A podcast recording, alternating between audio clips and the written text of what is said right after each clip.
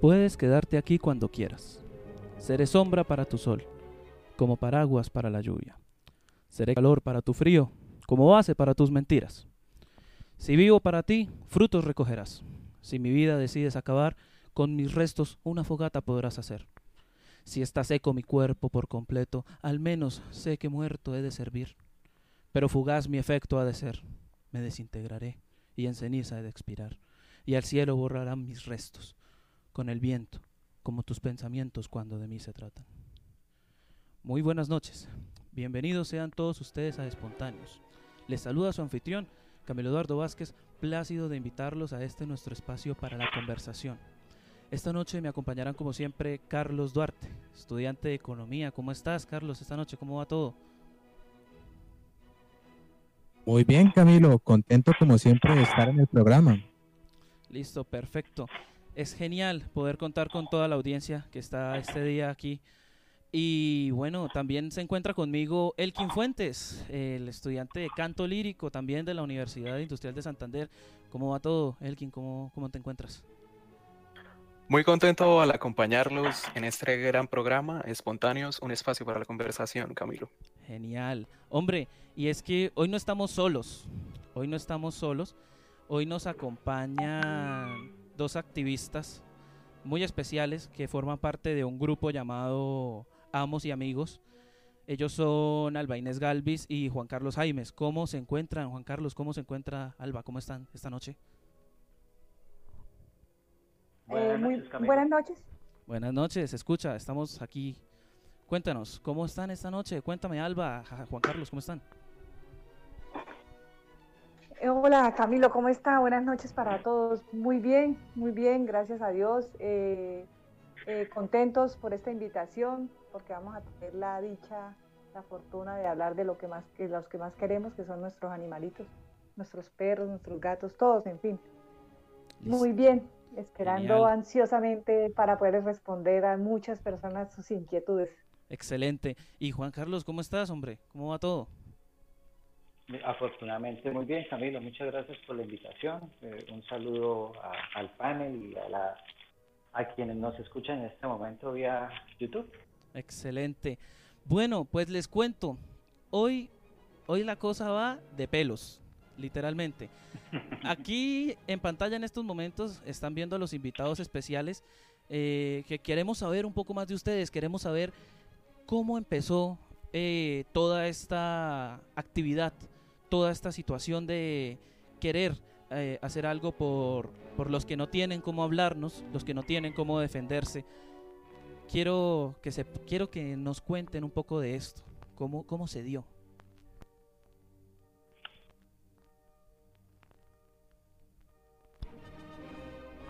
Vamos, dale.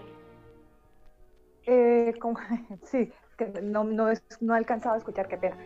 A ver, esto se da porque hace exactamente un año hubo, hubo una, un pequeño envenenamiento en uno de los sectores de nosotros, ¿sí? Entonces eso nos preocupó. Eh, fuimos, hicimos una pequeña marcha, eh, protestando porque eh, los habían unos vecinos no conformes con los perritos, no los quieren y bueno, pasaron lo que pasó lo que pasó, tres perritos fallecieron, eso nos movió mucho el corazón, hicimos una pequeña marcha, el Canal 3 estuvo con nosotros, la policía nos acompañó, duramos como una hora en la marcha.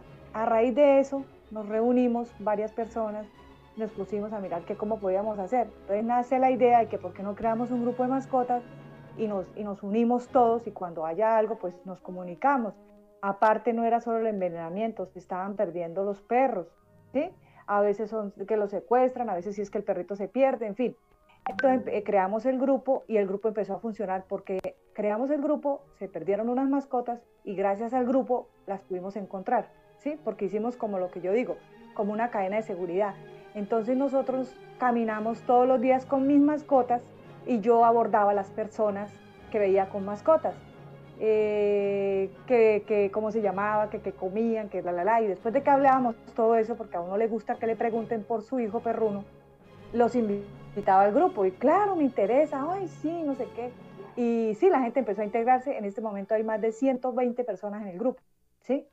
eh, ha sido muy, muy dinámico porque los temas son solamente de mascotas, tips de mascotas, que a qué veterinario me recomiendan que lo lleve. Nunca hemos hecho de que la persona dice es que al perrito mío le duele el oído, ¿qué hago? No, llévelo al veterinario, ¿sí? Porque nosotros somos solamente los, eh, queremos las mascotas, pero aquí en el grupo pues no hay ningún veterinario, entonces es mejor que lo llevaran, bueno, así. Y el grupo empezó a crecer, entonces ya las personas empezaron a decir, ay, es que mi prima, mi hermana, mi amiga, el otro quiere entrar al grupo. Claro, es más, nos decían que cuánto valía la afiliación. No, para nada, eso no vale nada. Hicimos una actividad muy bonita y dinámica en el Diamante, en el Parque del Diamante, vinieron muchas marcas de lo, todo el tema de mascotas. Los, los proveedores se fueron felices, les gustó porque la gente pues eh, fue muy, apoyó mucho, hubo mucha acogida. Por ese lado todo bien, hacíamos caminatas, realmente el grupo se dedicaba a hacer caminatas, las veterinarias me regalaban muestras de comida, yo las rifaba para darle más esto, como animar la gente a que saliera a caminar. Lo hacíamos en las noches por evitar el sol, por evitar el afán de todos nosotros en las casas. Listo. Resulta que este año alcanzamos a hacer dos, dos, dos caminatas, creo, ya no me acuerdo, y prun, llegó el tema de la pandemia, entonces yo dije, el grupo se enfrió, Dios mío, ¿qué vamos a hacer? Tenemos que hacer algo porque los perritos, pues ellos necesitan seguir caminando. Entonces se presenta una situación con un perrito y como para no alargar más, empezamos a ayudar a los perritos de la calle, ya cada uno en su casa, pues como no podíamos vernos, empezamos a ayudar a los perritos de la calle y empezamos con mi esposo a entregar perritos en adopción. Y nos ha ido que esto es increíblemente hermoso, divino, yo no sé cómo más expresarlo, pero pasar un perro de un maltrato o de un abandono, pasarlo a que viva casi mejor que un humano, eso a mí me ha llenado y a mi esposo nos hace, mejor dicho, y eso no tiene precio. Y la verdad, como yo le digo a todos, esto es a cero pesos, esto es más social, una labor social.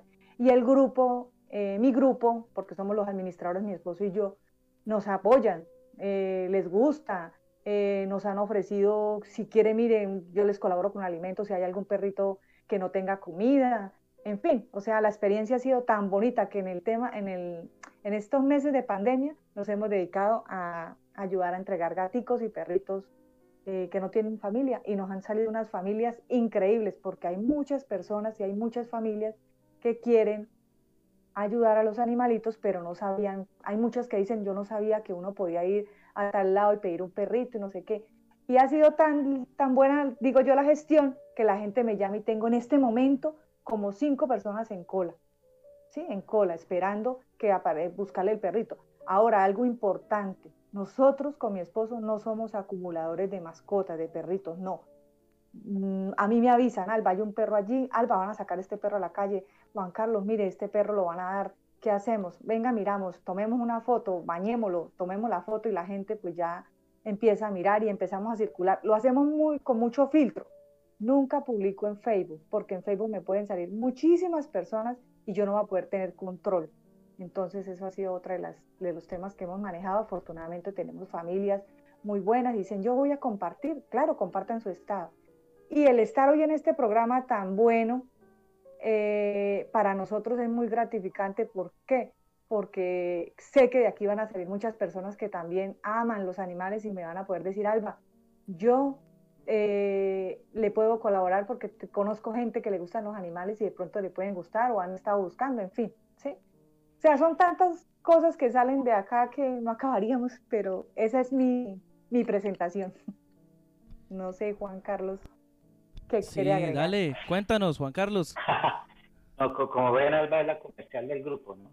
Eh, eh, básicamente, pues, eh, esta es una, en mi caso, muy personal, es una necesidad que he sentido desde niño. Yo hasta como los 12 años decía que quería ser veterinario. Mi formación me llevó a ser tecnólogo en sistemas, algo pues totalmente opuesto, pero el apego y el amor por los animales pues siempre ha estado presente en mi vida. Eh, yo he pertenecido a una fundación, eh, de, de, ahí me quedó pues varias experiencias, entre esas que, que, la labor es interminable, interminable eh, por muchos factores, pero el principal creo que es la falta de educación de, la sociedad en la que vivimos. Eh, hay sociedades en las que ya no existe eh, el maltrato y el abandono animal, por lo menos no en los índices que vemos en nuestro país, pero esto es debido a políticas de Estado y a un cambio de paradigma en la sociedad.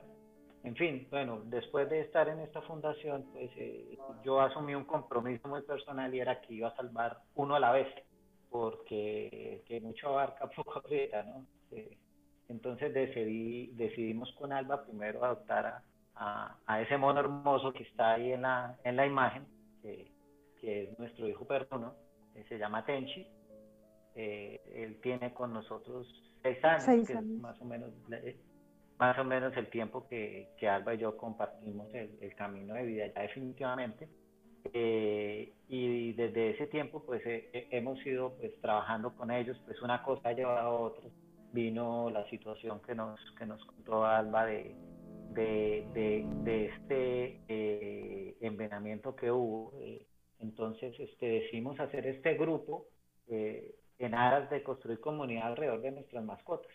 Es simplemente eh, esa es la función que tenemos y pues eso nos ha impulsado, eh, nos ha puesto en un lugar en, en, en, el cual pues, nosotros tenemos que hacer algo por todos estos casos que, que vemos y pues eh, tratar de cambiar nuestra sociedad, no, no, no tanto sancionando a la gente, sino mostrando que, que si nos unimos y con pequeños cambios de comportamiento y de paradigmas, podemos mejorar mucho la vida de estos seres que pues, también sienten sí, tal vez no razonen como nosotros, pero sin duda tienen sentimientos. Y, y si cuando hay maltrato, pues eh, esos sentimientos son profundamente heridos porque ellos no entienden razones, ellos eh, solo, solo, solo saben dar amor. ¿no?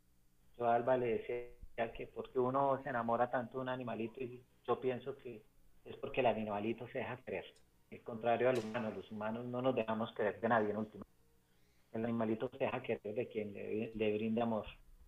Entonces, eh, esa es la lucha nuestra, ¿no? Que cada día haya uno menos maltratado, uno menos sufriendo, y de uno en uno ir construyendo una, un lugar mejor para ellos y yo sé que en el, en el camino un lugar mejor para nosotros. Excelente. Y hombre, tienes mucha razón. No solo eso, sino que cómo van, esto va a ir trayendo más gente. Y hablando, tú lo mencionaste, tú lo mencionaste, el maltrato, el abandono, las cosas en Colombia, y esto es un tema que vamos a, abordar desde espontáneos eh, acerca de lo que viene siendo el abandono y el maltrato animal. Eh, con, para esto, precisamente para este punto, nos va a exponer eh, un espacio Elkin. Por favor, Elkin, cuéntanos. sí, sí, respecto a, a las cifras, y toda la cuestión que tiene que ver en números de Colombia, me gustaría iniciar con una frase que dice así, la gente ve animales callejeros que pasan por la basura en la calle en busca de comida y prefieren no verlos. No hacen que el vecindario se vea mejor, simplemente parecen estar sucios y propagan enfermedades. Realmente no les importa dónde van estos animales siempre y cuando se hayan ido. Esto lo comentó César Millán, más conocido como el encantador de perros, quien fue nombrado como embajador del Día Mundial de los Animales Callejeros. Ahora, pues me gustaría compartir con ustedes em, un artículo de la revista de Uniminuto acerca de, de estas cifras. Dice, el Instituto Distrital de Protección y Bienestar Animal de Bogotá asegura que más de 33 mil animales entre perros y gatos fueron abandonados. En, este, fue un estudio ya hace tiempito, entre el 2010 y el 2016, y se mantienen. Y la cuestión va en aumento. Escuchen, al no existir un control, la sobrepoblación de animales callejeros afecta a la salud humana, ya que hay una mayor exposición a enfermedades como la rabia y contacto con heces de perros que transmiten más de 10 enfermedades parasitarias y son las principales causas que llevan al abandono animal. Entonces, vamos a mencionarlas. Dice, uno, es la falta de tiempo para cuidarlo. Dos, la planeación financiera que lleva a los dueños de mascotas a ver cuánto dinero necesitan mensualmente solo cuando ya tienen la mascota en el hogar. Y por último, problemas de, crianza o espacio insuficiente, que no le dan un lugar adecuado a la mascota. Em, entonces, la invitación de ese artículo es concientizar y capacitar a personas que quieren adoptar un canino o un felino sobre la responsabilidad y las condiciones de bienestar que éste requiere para parte vital de su proceso. Entonces, ahora sí vamos a las cifras. Dice, el maltrato en Colombia es una realidad. De hecho, en, en agosto de 2019, el Instituto de Protección y Bienestar Animal, el Observatorio Distrital, había atendido a 3.289 animales que sufrieron algún tipo de violencia. Lo relacionado al maltrato animal en el país está enmarcado en la ley 1774. Dicha reglamentación castiga la crueldad hacia las especies no humanas. Asimismo, estipula que algunas formas de maltrato que suelen suceder en Colombia y están penalizadas son provocar hambre o sed, infringir dolor injustificadamente, causar enfermedades por negligencia o descuido, someter a condiciones de miedo y ver a los animales como objetos.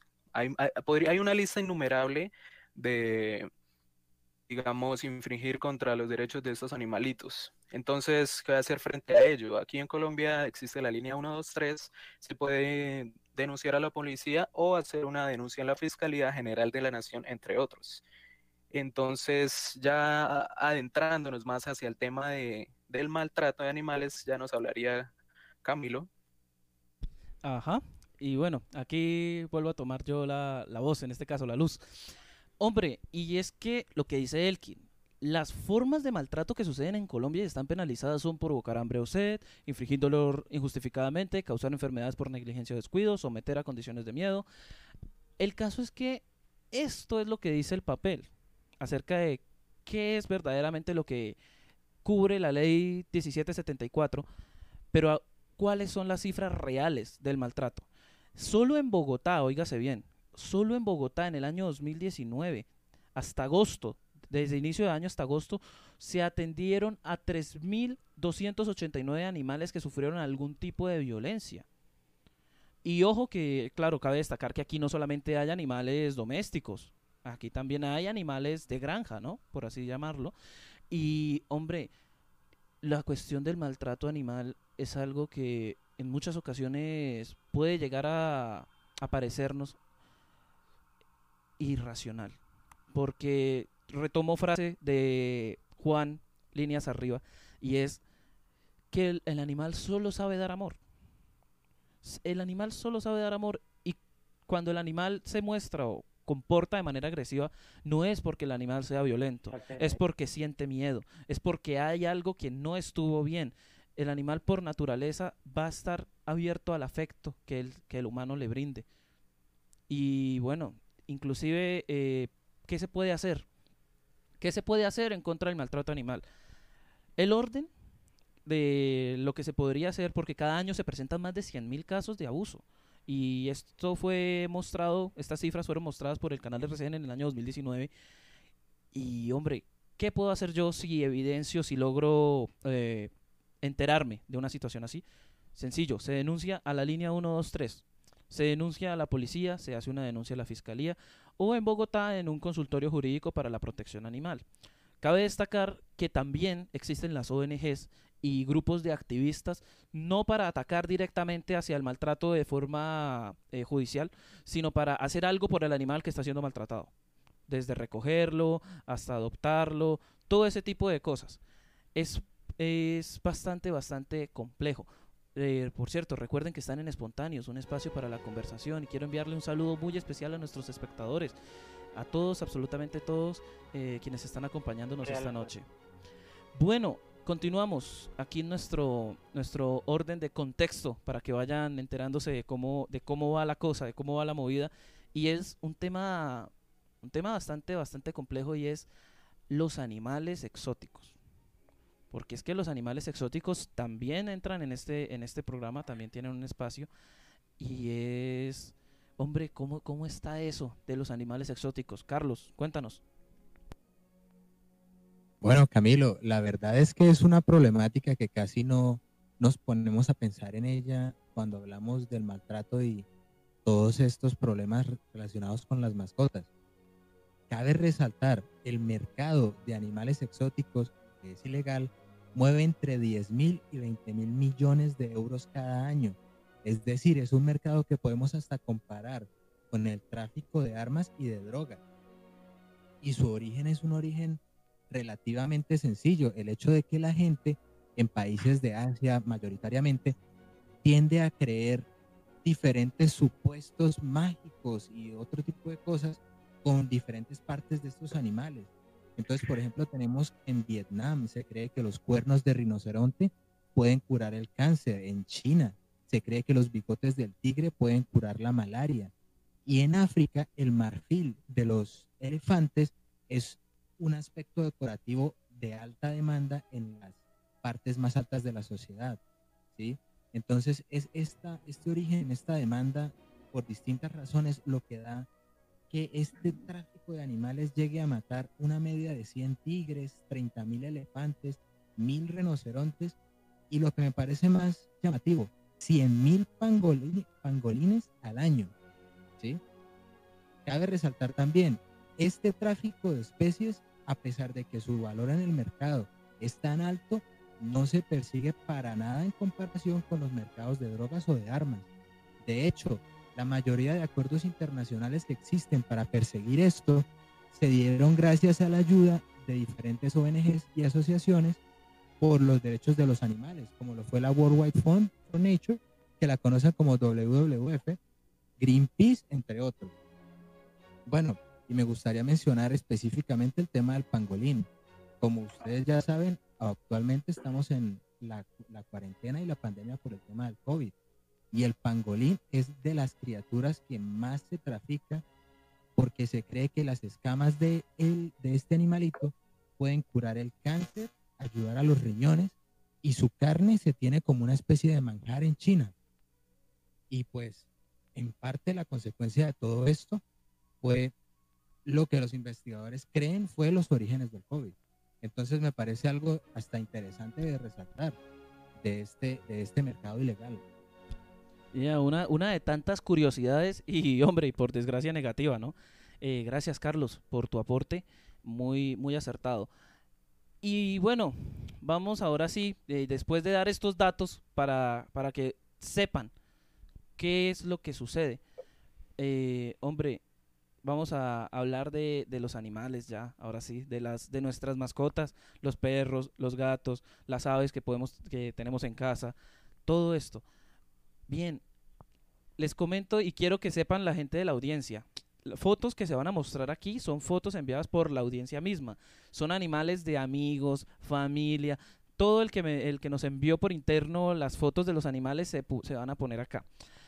Sepan que vamos a tratar temas también como los refugios y todo lo referente a, el por qué adoptar y demás. Yo quisiera que Alba y Juan nos dijeran nos mencionaran, si hay, si, conocen, pues obviamente que hay que conocen, eh, los beneficios de tener una mascota en casa. ¿Por qué es bueno tener una mascota en casa? Bueno, tener una mascota en casa es lo mejor que le puede pasar a cualquier ser humano. Es una terapia, tener un animal que lo recibe a usted en cualquier condición, en cualquier estado de ánimo que usted tenga, ya sea bueno, malo, regular, triste, lo que sea, ¿sí? Ellos siempre están con uno.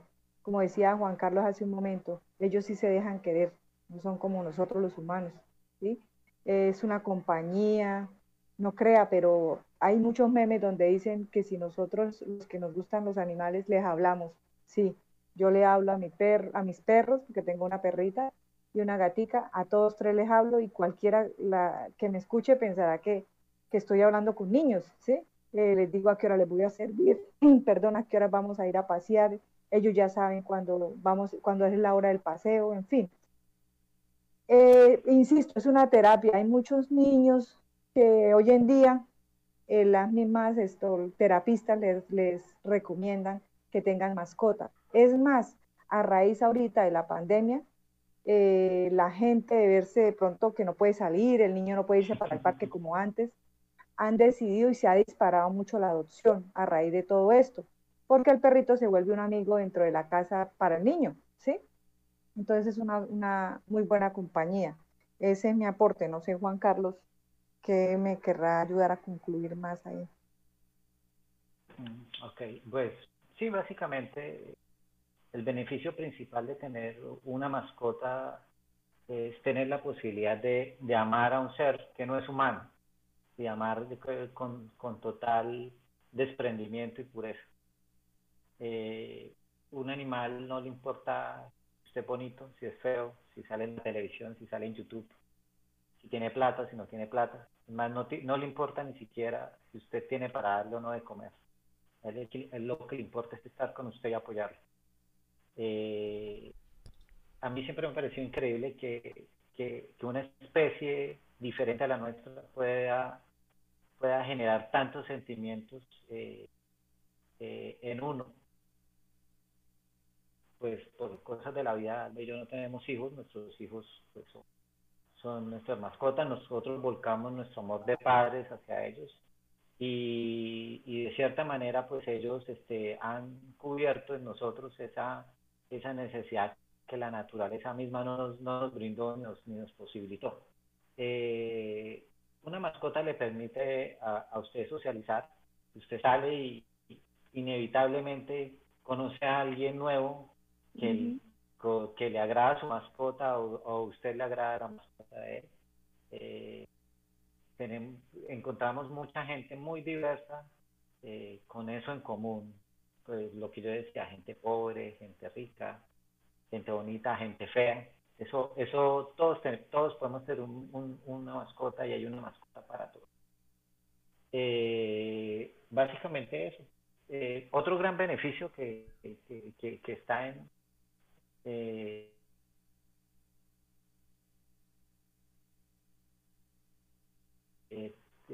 adoptamos sobre todo un animalito, estamos sacando a un animalito de la calle. Cada vez que nosotros no compramos, sino que adoptamos, le estamos salvando la vida a un ser, eh, una vida de sufrimiento, de, enfermedades y obviamente de dolor y sobre todo de hambre. ¿sí?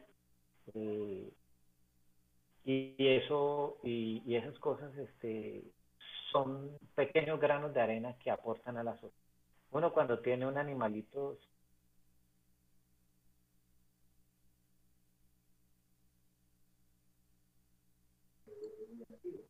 Aló, creo que perdimos a, a, Juan. Aló. Juan, no lo oye, me está diciendo Camilo. ¿Me oyen a mí? Sí, a ti sí te escuchamos. Sí, sí. Ah, eh. Bueno, qué, qué pues, extraño, se cayó, se eh, cayó el audio. Sí, se cayó el audio. Bueno, pues básicamente lo que Juan estaba ahí concluyendo de por qué la importancia de tener los animalitos, de tener una mascota dentro de la casa. Eh, estaba hablando del tema de, de la, de, perdón, se me fue, de las adopciones. Sí, ya quería llegar a ese punto realmente, sí. que cuando ayudamos un perrito de la calle, estamos salvando una vida. Nadie, pero nadie se imagina por lo que tiene que pasar un animal en la calle.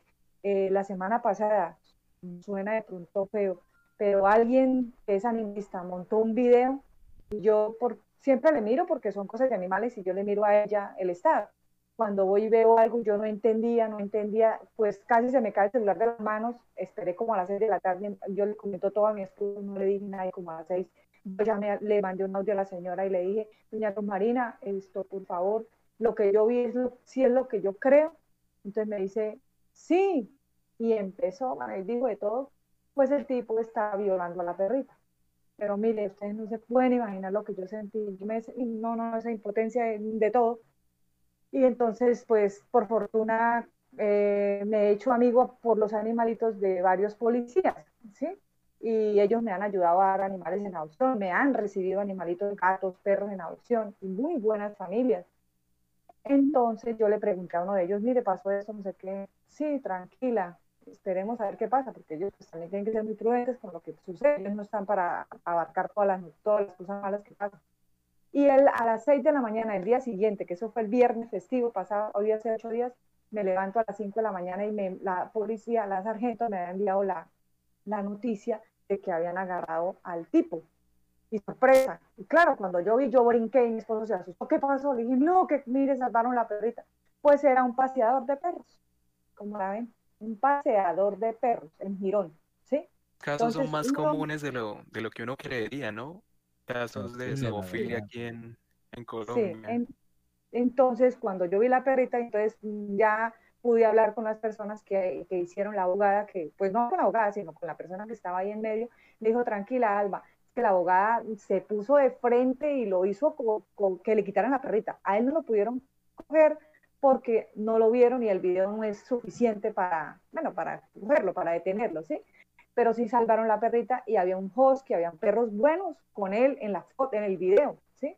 Entonces, Dios mío, yo los invito a los que tienen mascotas, miren bien a quién le dejan su perro, porque ahora toca con, con los niños, con muchísimo cuidado con los animalitos. Ahora, con este tema de la pandemia, como hay mucha gente desempleada, ahora todos se creen paseadores, porque han salido yo los he visto. Pues no quiero decir que sean malos, ¿no? Sino que, ay, es que yo quiero ver si puedo pasear el perrito. Pues eso no, todo el mundo es paseador, porque ellos creen que es coger el perro con el lazo e irse para la calle. Es más, el otro día mi esposo vio, porque no solamente es que lo violen, mi esposo vio cuando un paseador iba y llevaba un pitbull y el pitbull le hizo fuerza contraria, le hizo repulsa y entonces como le hizo repulsa, él tenía un guante, no sé, mi esposo el que sabe el nombre, ahí fuerte y le dio pum por la cabeza. Y él me contó eso y yo, mejor dicho, me quería morir. Todavía no teníamos atención, o sea, eso fue hace seis años. Y yo decía, cuando yo tengo un perro, yo nunca se lo daría un pasear, pero no todos son así, no puede uno generalizar. Pero sí hay que tener mucho cuidado porque muchas veces las personas dicen, ay, esto a alguien que me ayude a pasear el perro. No, no, no, hay que tener cuidado. Nosotros cuando tenemos una mascota, adquirimos una, una mascota, eso es una responsabilidad que no se imaginan lo grande que es. ¿Por qué? Porque uno tiene que organizarse si tiene hijos, más todavía. El animal no requiere tanto como el niño, pero al animal hay que darle las tres salidas, hay que darle las comidas, si se enferma hay que ir al veterinario, hay que sacarle el espacio. Eso tiene que tenerlo en cuenta. Hay muchas personas que se llega a diciembre, el niño empieza, mamá, yo quiero un perro, una mascota. Bueno, el cumpleaños le voy a dar una mascota. O sea, eso no es un juguete, o sea, a mí no, yo no estoy de acuerdo, yo personalmente no estoy de acuerdo con eso. Ahora otra cosa, siempre que va, quieran adquirir una mascota, todos en la casa deben estar de acuerdo, porque con uno solo que no esté, que no le guste, ahí para mí el perro ya le va a ir, ya va a tener sus inconvenientes porque al que no le gusta. Entonces, en nuestros programas, en nuestros procesos de adopción, ese es uno de los puntos a trabajar y a preguntar y a indagar bien quién no está de por qué quieren la mascota, bueno, en fin, ¿sí? Entonces, eso es algo muy importante. Eh, repito, nadie se imagina la cantidad de barbaridades que hacen con los animales. Nadie. Hasta que uno no vive esto, o no se entera, no, no se imagina, uno no le pasa por la cabeza. Cuando, cuando yo veo eso, más me arraigo, más me aferro a ayudar a los animalitos y gracias a Dios nos han aparecido unas familias, pero maravillosas, que ni, los animales me han ayudado a encontrar gente tan buena, me han ayudado a ser amigos, por eso mi grupo se llama Amos y Amigos, porque a raíz de eso hemos conocido grandes personas. La verdad, pues, ese es mi aporte. No sé, Juan, que querrá concluir. No, no, está bien todo. Bueno, en el momento eh, vamos a estar pasando imágenes de distintas mascotas que nos enviaron. Y yo quiero hacer un llamado a la prudencia porque eh, hay personas en, el chat en vivo que están tomando todo de chiste y la verdad, eh, pues listo, está bien tener sentido del humor y demás, pero sinceramente yo creo que eh, no es un tema como para andarnos riendo, sobre todo cuando la mascota es un integrante más de la familia. Bien, eh, continuando con el tema. Y aquí... Perdón, Camilo. Eh, sí, dime. Perdón, Camilo. Y por ejemplo, me, no, puedo ver el, no puedo ver los mensajes. Eh, ¿Me puede decir uno de los chistes que están diciendo para yo poderle de pronto decir no. de muy buena manera? No, no, tío, no, no eso no, Albita, eso no, no, no hay necesidad, exacto. Ah, bueno, es simplemente dejarlo pasar, hacer el llamado a la prudencia eh, y listo. Ah, bueno. Pero bueno, eh, por aquí mencionaron entre los comentarios, eh, Vázquez 352209 y Carlos Vázquez estuvieron comentando acerca de los criaderos, acerca de los criaderos y de toda esta situación de sacarle dinero a un animal. eh, poniéndolo precisamente a tener, como, ya, como su nombre lo indica, crías a como de lugar.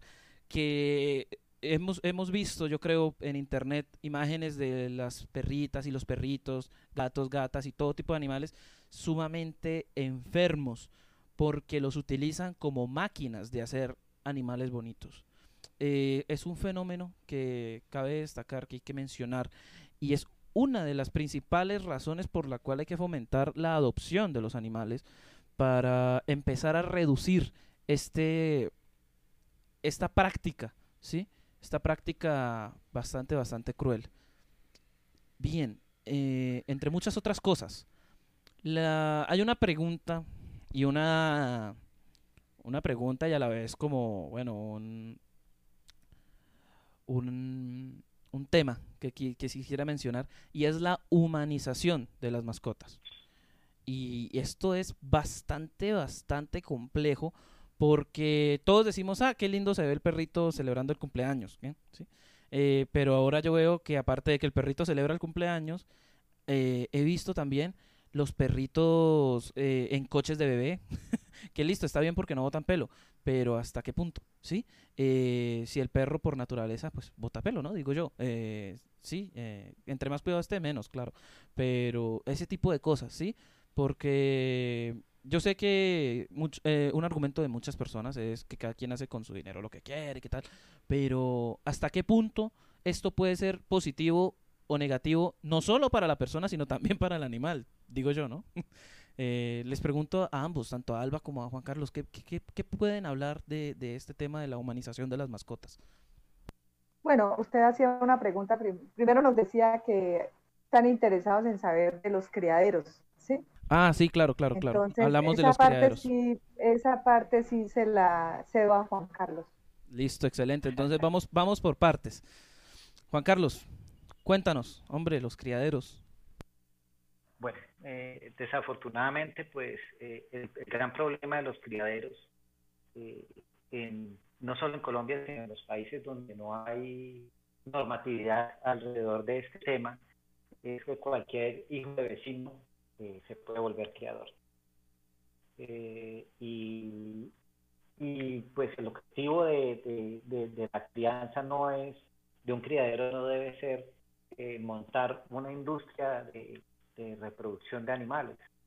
el objetivo real de un criadero, un criadero de, animales, sean perros, sean gatos, sean aves, sea el tipo que sea, es, mantener eh, la línea de las, de las razas y de la, y de la especie, conservar, eh, que, asegurar que la, que la especie se, se perpetúe, que la raza se perpetúe eh, brindando una, una cruz entre animales que garantice la salud de sus, de, de sus, eh, de sus crías. Me explico. Cuando existe endogamia, o sea, que usted cruza eh, dos animales que están muy cercanos en parentela, o sea, hermanos, cruzar hermanos, cruzar primos, cruzar hijos con, con madres, padres con, con, con hijas, usted está eh, quitándole un componente eh, genético al animal, le quita la variedad genética y acentúa seguramente eh, los rasgos negativos de la, de la especie. Entonces, por eso es que muchas razas tienen condiciones de salud muy marcadas. ¿sí?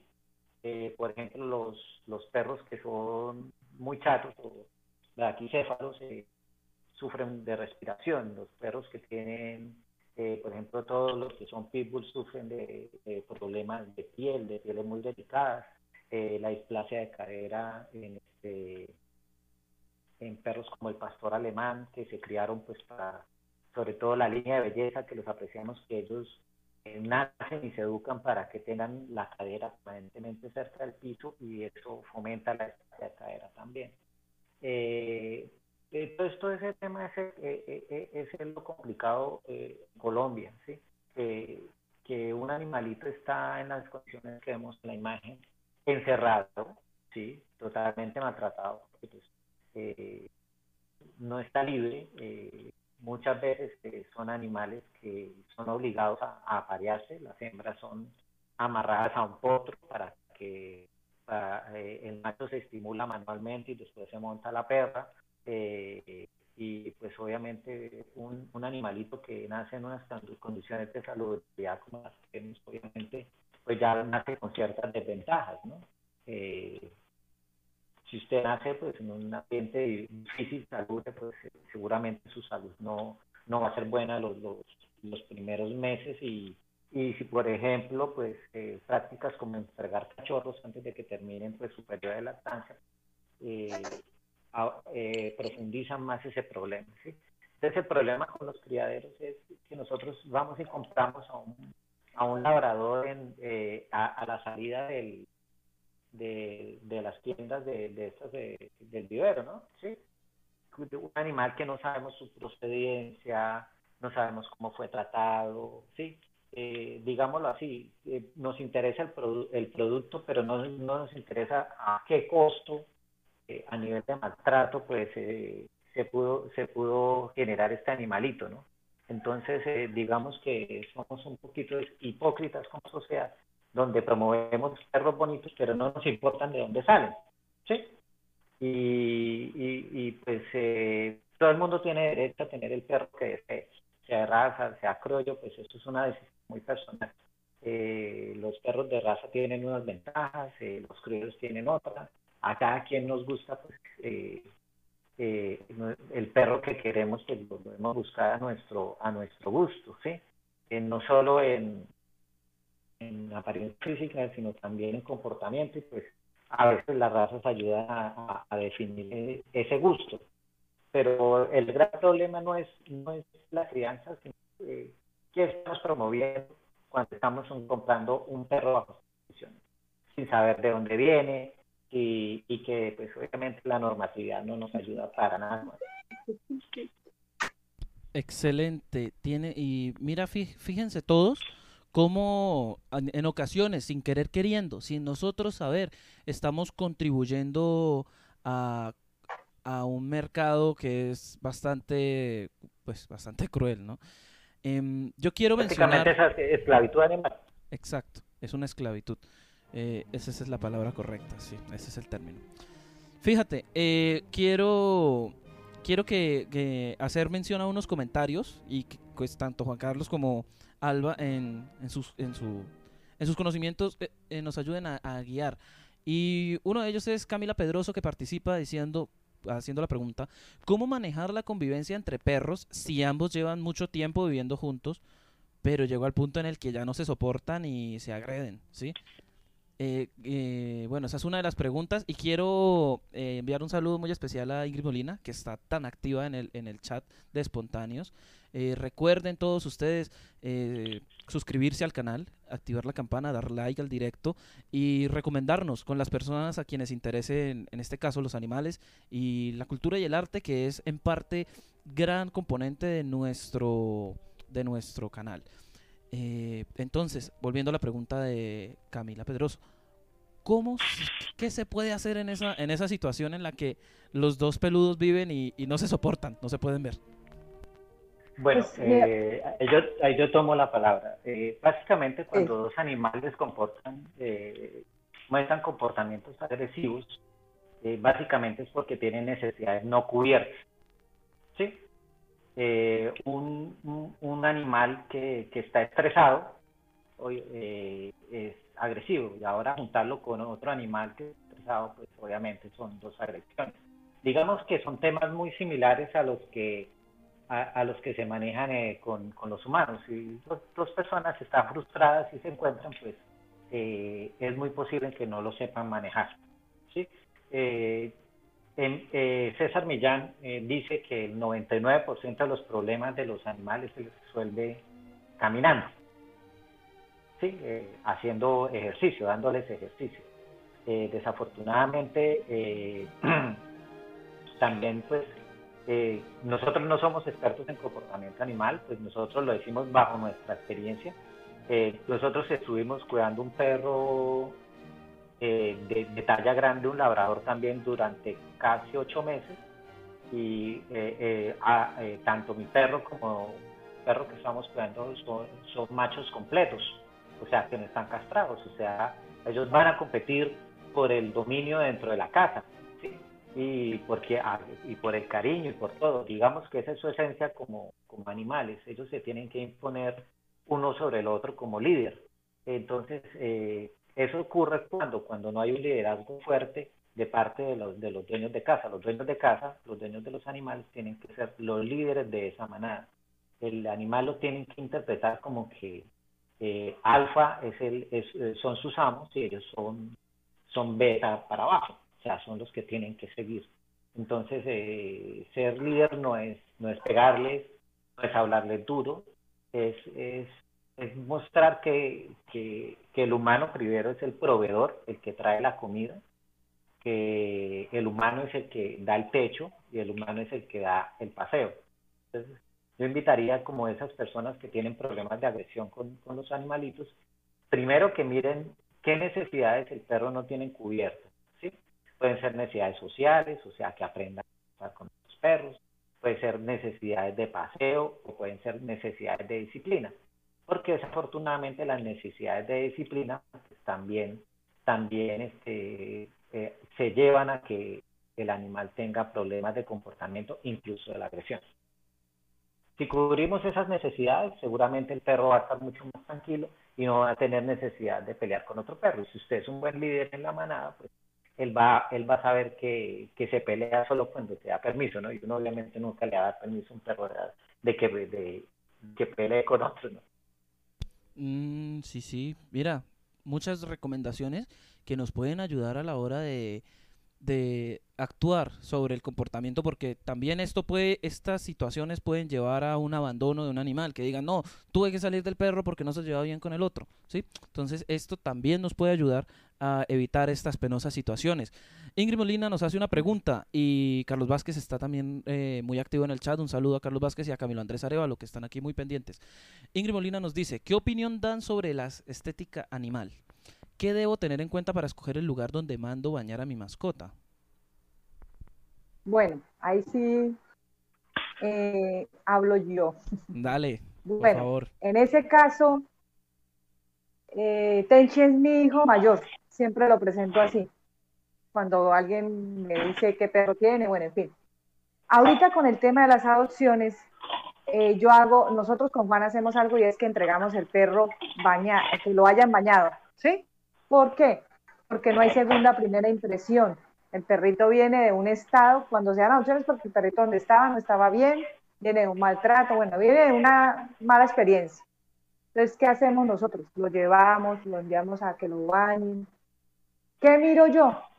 Como buena eh, comercial que soy. Que la atención para el perro sea, mejor dicho, lo mejor. Primero, que la señora o el señor o la persona que baña los perros le gusten los perros. No es que yo monte hoy un, aquí un sitio y baño porque es que en qué más trabajo, no hay en qué más trabajar. Entonces usted llega, deja al perro y le dice, sí señora, váyase porque es que ellos son como los niños, si la ven a usted no hacen caso. ¿Sí? Entonces resulta que la señora o el joven o, la persona se va y dice, sí, que en dos horas vuelva. Resulta que a veces la persona recibe dos, tres perros y tiene que bañar, y los quiere bañar a todos los que le vienen a traer, porque bueno, ¿cuánto se va a ganar ahí?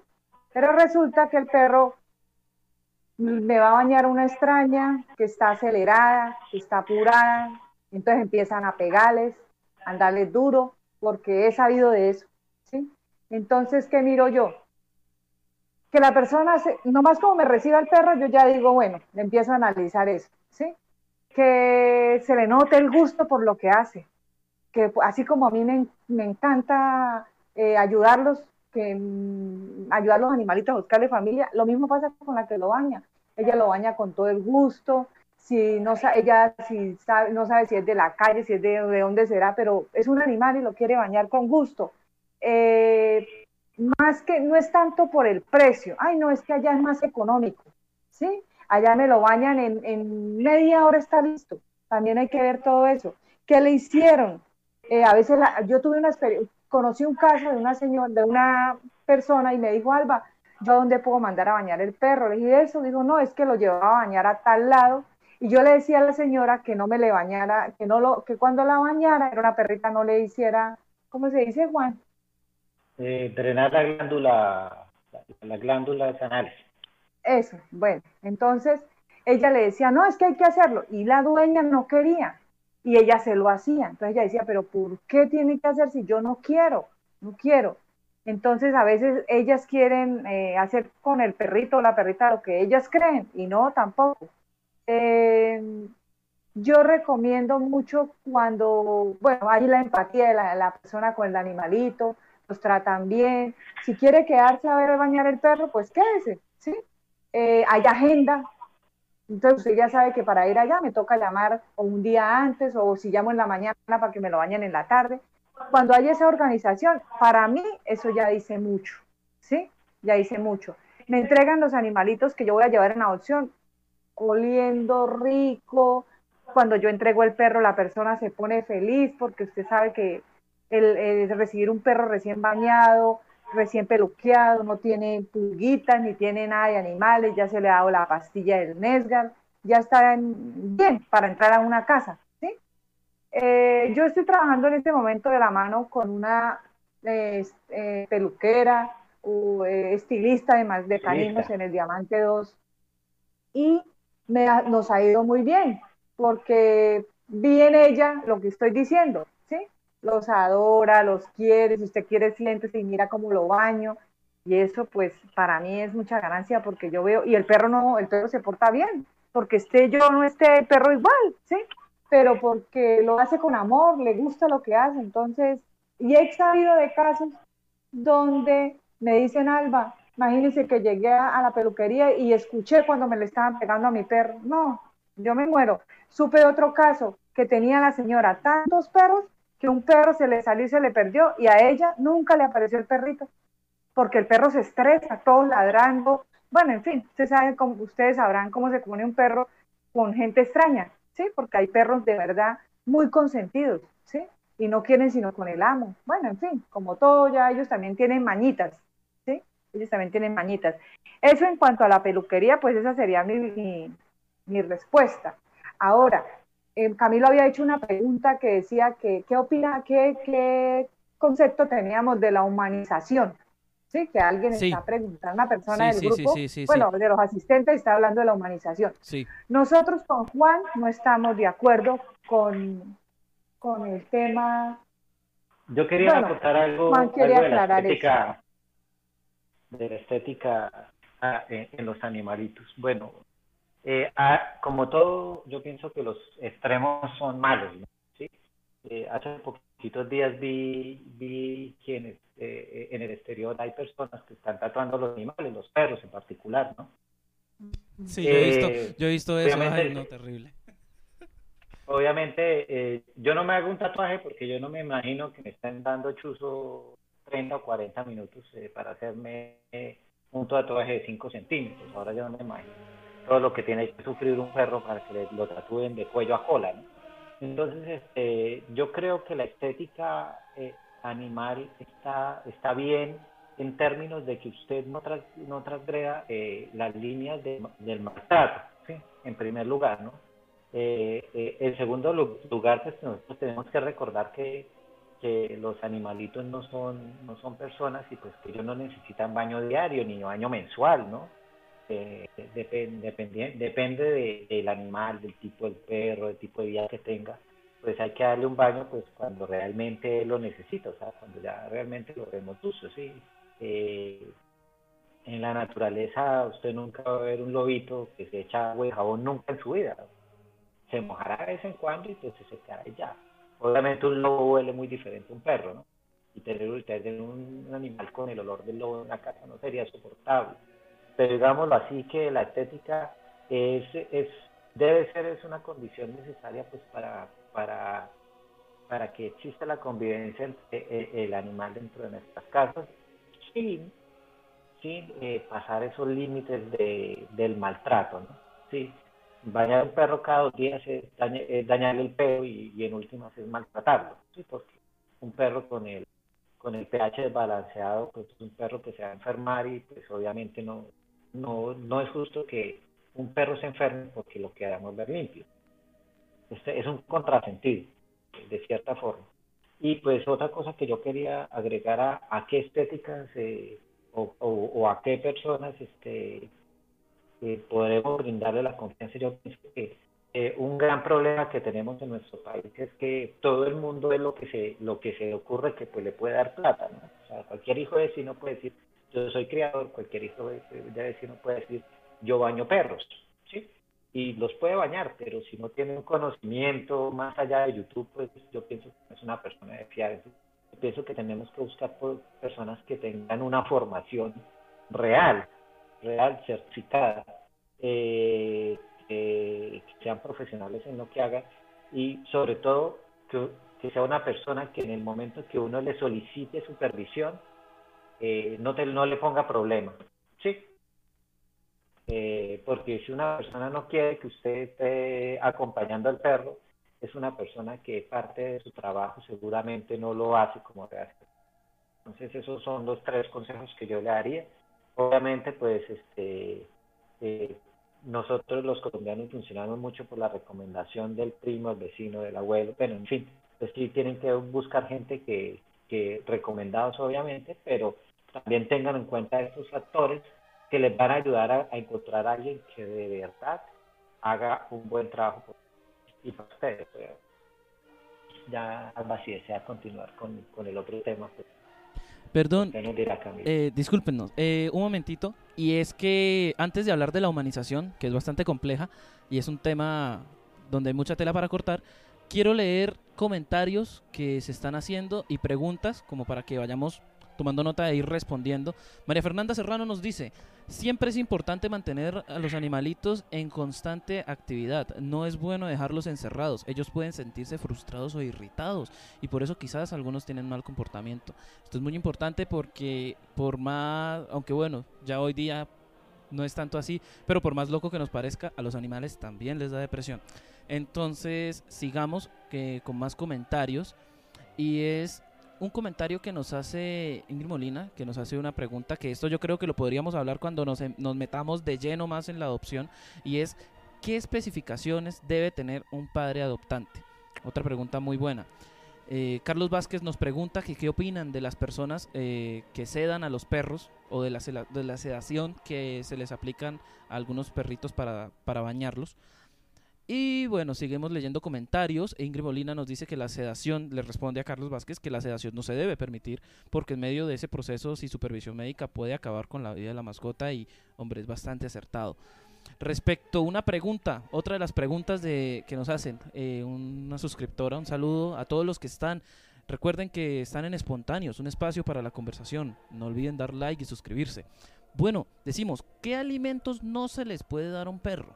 Porque he visto que algunas personas les dan chupetas y otras cosas que yo pienso que no son muy saludables para ellos. Hombre, y es cierto. Hay, hay, hay gente que le da todo lo que comen se los da al perro y no saben que, por ejemplo, un chocolate los puede matar, ¿no? O bueno, es uno de, es, es, algo que yo he escuchado.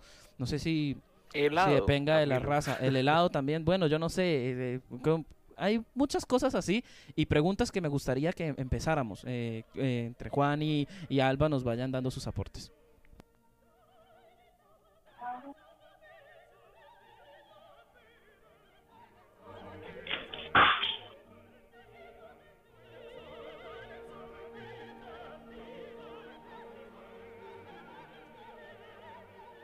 Eso es para despertar.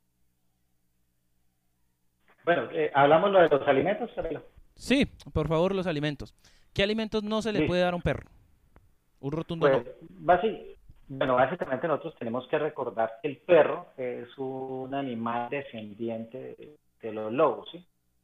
Básicamente el, perro surge en, la naturaleza cuando los lobos eh, son domesticados. Eh, el animito que se tiene al lado perrito es en realidad un, es un lobo que ha pasado por pues, diferentes eh, situaciones que lo han llevado a dejar de ser salvaje y se ha convertido en un animal doméstico. Bueno, entonces, ¿cuál es la dieta básica de un lobo en la naturaleza? Es, la carne y los y algunos vegetales que se pueden eh, consumir en este en estado silvestre. Sí, entonces eh, si nosotros realmente quisiéramos dar una dieta apegada a, a, esa situación, pues tendríamos que darle carnes y algunos vegetales a, a los perros, ¿sí? Eh, regresando, pues, ¿a qué no se debería darle? Eh, por ejemplo, lo que decías Camilo, el chocolate. chocolate es un, es un ingrediente que si se consume en exceso, como cualquier exceso en el perro, puede resultar tóxico. Otra cosa que el perro no debe consumir porque su, sus riñones no lo procesan igual que nosotros, la sal. Por eso es que se recomienda que si usted le prepara un arroz, unas lentejas, una carne al animal, las cocine sin sal. ¿sí?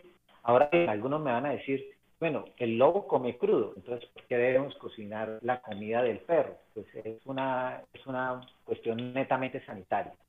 Si usted le da comida a, cualquier ser sin cocinar, pues eh, esa persona va a consumir las bacterias, gérmenes, eh, patógenos, todo lo que traiga eh, la carne cruda. Con el proceso de cocción se elimina gran parte de, estos agentes patógenos. Esa es la razón de cocinar la carne y los alimentos de los animales. No, tanto porque los estemos humanizando, sino porque estamos haciendo una protección de salud.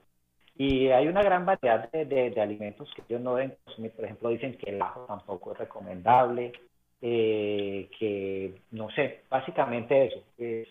yo eh, en algún tiempo seguía a un señor que afirmaba ser nutricionista de animales y él decía que si usted le da un poquito de chocolate al animal no le iba a pasar nada, que el problema en realidad en esto son los excesos de los alimentos que, que su sistema digestivo no está preparado para consumir, ¿sí? Entonces, un ejemplo de eso es la sal, un ejemplo de eso es el chocolate, ¿sí?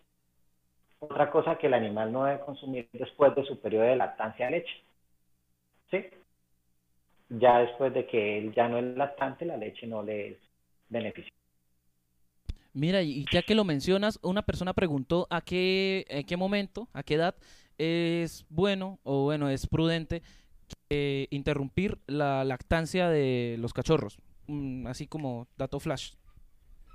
Pues eh, generalmente eh, el, perro, el periodo de lactancia se corta, pues generalmente cuando se entrega, eh, se esteta el perro, es a los dos meses más o menos, ¿sí?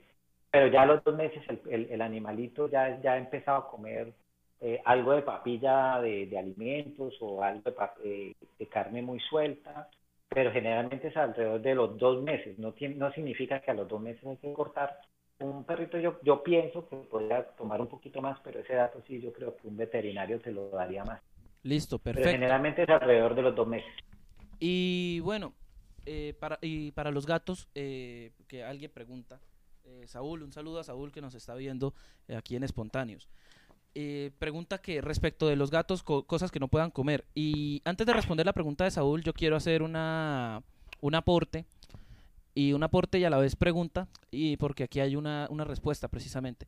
Y es que Carlos Vázquez pregunta acerca de un perro que él tiene que cada 10 días hay que bañarlo porque emite demasiado olor a perro, ¿sí? Y que pues es un, es un can de gran tamaño, entonces que por esa razón tiene que estar eh, precisamente bañándolo y eso. ¿Hay manera de reducir ese olor? Ingrid le responde que el olor a perro pues depende de muchas cosas, que pueden tener malos olores por sufrir de hipotiroidismo y que eso solo se maneja con medicamentos. Entonces, ¿a qué se puede deber y qué se puede hacer? Bueno, yo pienso que el, que el primer error es estar bañando al, animal permanentemente porque huele. O sea, eh, en, en, toda la medicina, uno no, no, o sea, la idea de la medicina no es atacar el, el síntoma, sino atacar el, lo que origina el síntoma, la causa, no, no el efecto. ¿sí? Porque si tú le vas a quitar el, tratar de quitar el olor al perro bañándolo permanentemente, le vas a dañar más la piel. Eh, pues como les digo, yo no soy veterinario, quise ser veterinario, pero, pero yo creo, pienso que eso es un tema delicado porque el baño constante daña la piel del perro y eso, eso, eso es una bola de nieve, ¿sí? que va creciendo y va creciendo y entre más se bañen seguramente va a oler peor. Yo conozco casos de perros que, que se, los bañan una vez al año y no hay problema, ¿sí? no tienen problema.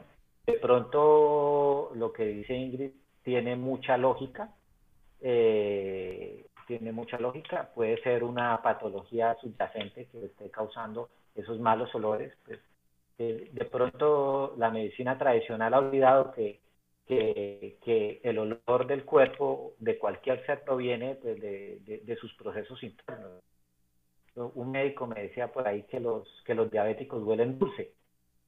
Sí, las personas diabéticas huelen dulce, entonces seguramente el olor del animal es por algo que está pasando en su piel o aún más adentro. Entonces, quien tiene que ayudarle a solucionar ese problema es el doctor. Tiene que, que hacer pues, el esfuerzo económico o la diligencia de pasarlo por un doctor, ojalá que se especialice en temas de piel. Mira, Desafortunadamente los, los, los, animalitos no tienen EPS y pues a nosotros nos toca asumir esos gastos que generalmente cuando un perro se fue son gastos altos. Pero reciente, sin embargo, recientemente tengo entendido que hay algunas, algunas empresas que están ofreciendo seguros para las mascotas. Sería bueno ahondar en eso, la verdad, pienso yo, eh, para quienes eh, queremos que nuestros peludos tengan una buena calidad de vida. Bueno, entre muchas otras cosas, otra pregunta que habían hecho líneas arriba, de hecho son dos preguntas que habían hecho líneas arriba y, y se me habían pasado, entonces pido una disculpa. ¿Qué se debe tener en cuenta a la hora de estelarizar un perro? Y otra de las preguntas que va ligada a esa era, ¿cambia el perro de comportamiento si se esteriliza? Bueno, en este caso es una perrita, mm. decían.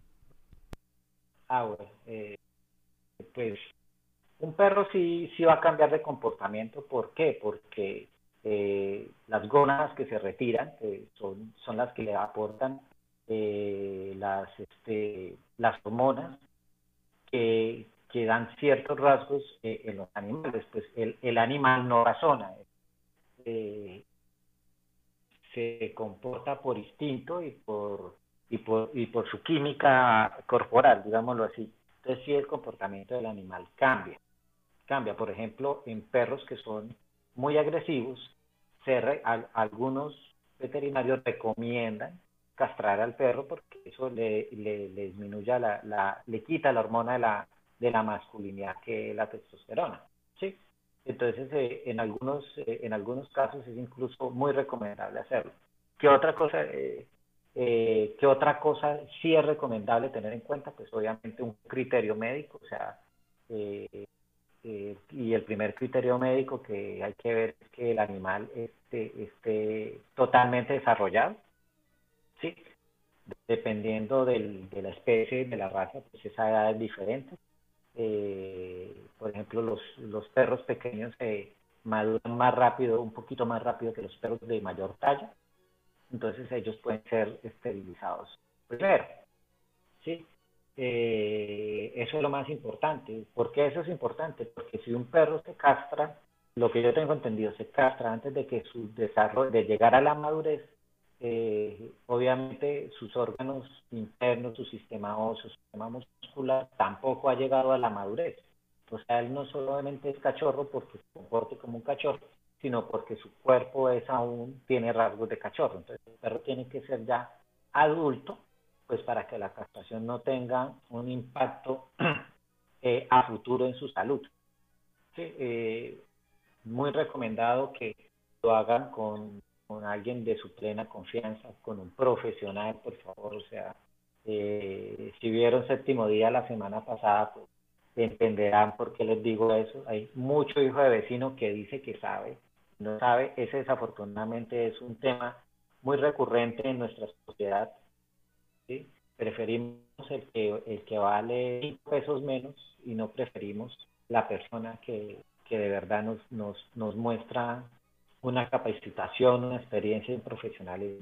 Eh, recuerde que usted no quería a, un, una persona que, que, dice que es doctor, entonces, ¿por qué lleva eh, sin saber lo que realmente es? Entonces, ¿por qué uno lleva a un animal que supuestamente considera que es de su familia a alguien que no está seguro quién es? Entonces, esas son las contradicciones de, de, de, que, de meterle el ahorro a este tipo de cosas. Claro, y es que a la larga, al final del día, lo, barato sale caro. Entonces, entre muchas otras preguntas para ir finalizando ronda de preguntas y antes de, de entrar a, al finalizar el, el- al último bloque del programa, eh, hacen dos preguntas más sobre las esterilizaciones, que es un tema que veo que, que se necesita bastante información. Nos pregunta eh, Nancy, nos pregunta si influye la edad del animal al momento de esteriliza- esterilizarlo. Y pregunta eh, María Fernanda Serrano, que actualmente tiene una perrita que está cachorrita y que ella pregunta si debe dejar que tenga cachorros antes de esterilizarlo o en su primer celo la puede esteri- esterilizar. Tú decías que cuando ya esté totalmente desarrollada, o sea, al primer celo o en qué momento sería exactamente. No, no, no. Eh, En, la- en las cachorras, eh, en las hembras de caninas, el pleno desarrollo viene alrededor del segundo celo. ¿Sí?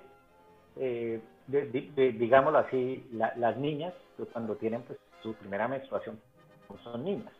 Pasa igual con, con, las, con, las, con las cachorritas. Cuando tienen su primera menstruación y su primer ciclo eh, ci- ciclo fértil, pues aún son, son cachorros. ¿sí? Me- el, ya con el segundo ciclo, eh, ya en el segundo ciclo, este, ya se puede, eh, después del segundo ciclo, no estoy seguro la, la, la- el tiempo después, pero eh, esa es más o menos la media. Después del segundo ciclo, pues ya se pueden ir haciendo los preparativos para la esterilización de un animal.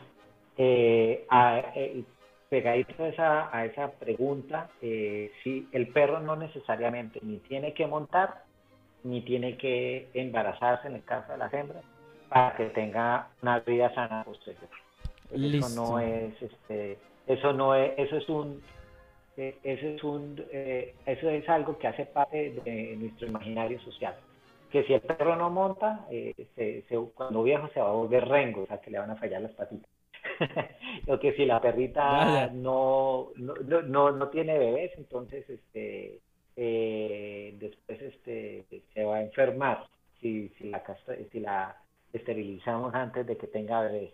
Pues obviamente la esterilización tiene un beneficio muy grande y es que eh, no tenemos más, no tenemos que preocuparnos porque esos animales eh, eh, engendren más animalitos por los que tenemos que buscar soluciones de hogar. Entonces eh, eh, ese es el beneficio más grande. Si nosotros sí invitamos mucho a la esterilización, o por lo menos a que cuidamos mucho a nuestros perros si son completos. Por ejemplo, Tente es un animal completo, eh, eh, nunca lo, no lo hemos esterilizado, ya está eh, en vías de esterilización, pero lo vamos a hacer por razones de salud. Resulta que a los machos eh, caninos, eh, igual que a los otros, los, los machos humanos, nos, nos empieza a fallar la próstata a cierta edad.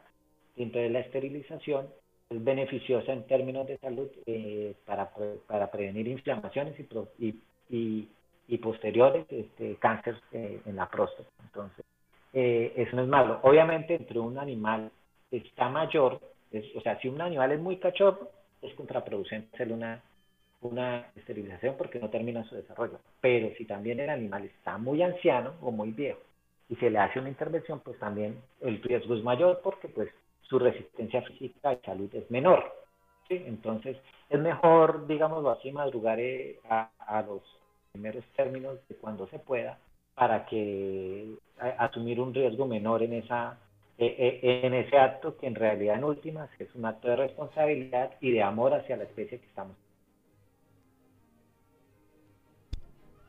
Excelente aporte y respuesta a la pregunta, Juanca. Eh, bien, em, creo que hay otra pregunta que yo diría que es una de las últimas, ¿sí? A- aparentemente. aparentemente. Y es si se deben bañar Esto los es gatos. interminable.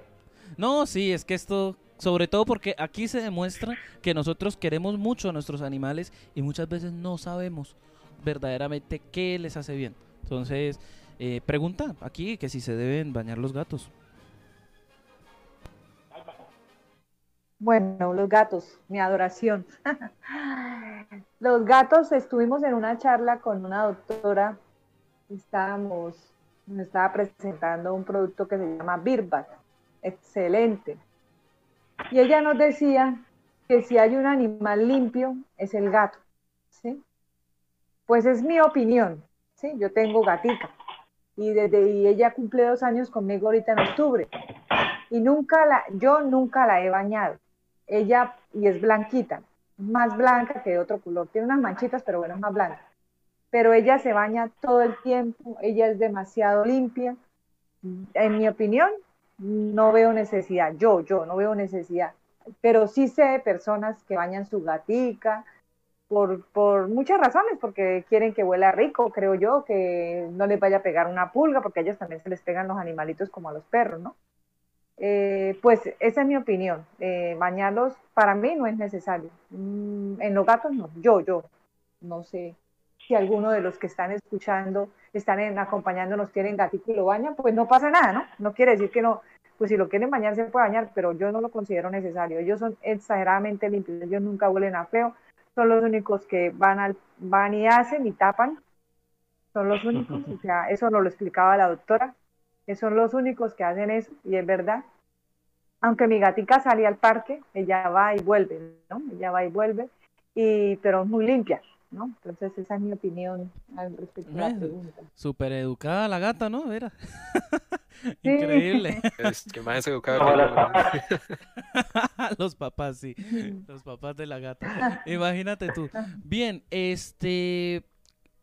Aquí hay una pregunta y es: ¿qué tan malo es darle pan a los perros o darle cierta comida de mesa a los perros?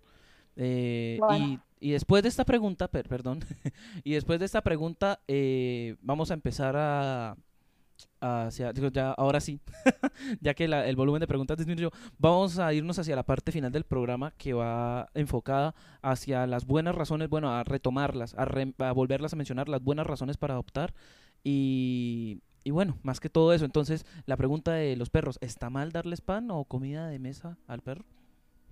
Pues eh, eh, el, el, animalito es tan agradecido con uno que todo lo que uno le debe comer y más comer.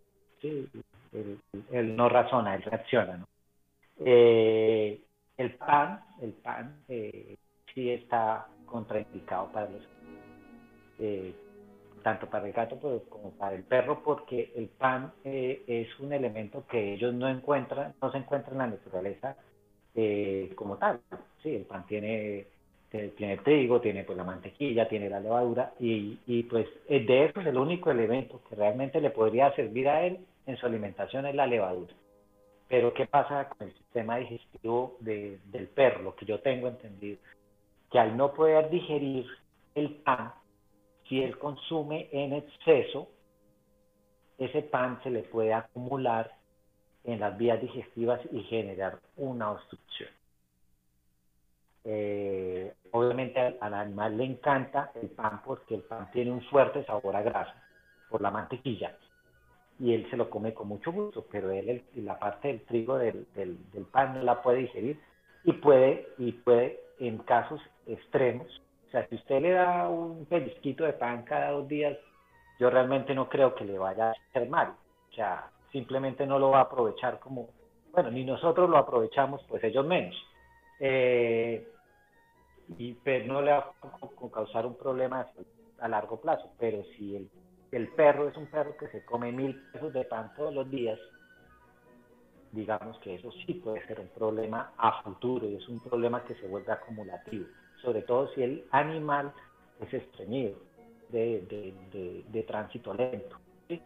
Eh, comida de mesa, toda la comida que tenga sal le va a hacer daño al perro a largo plazo porque esa sal va a afectar los riñones el animal con el tiempo va a generar una insuficiencia renal y las insuficiencias renales no son curables. Cuando hay un daño renal, la única solución que hay es una diálisis. Y dígame usted quién va a dializar a un perrito o a un gato. Igual ese procedimiento como tal no existe en Colombia para un año. Ahí el único camino es tratar de de medicarlo para mejorarle algunos valores y pues si no, si no, el perro simplemente va a sufrir de unos dolores constantes, de un envenenamiento progresivo de su sangre porque los riñones no van a, no van a servir y pues el perro, si no le damos paz, pues él va a terminar muriendo por eso. Pues bueno, ahí está, yo creo que mejor respuesta imposible. Ojo con darle pan a los animales, hombre, que el pan es mejor para nosotros, ¿no? y hasta cierto punto.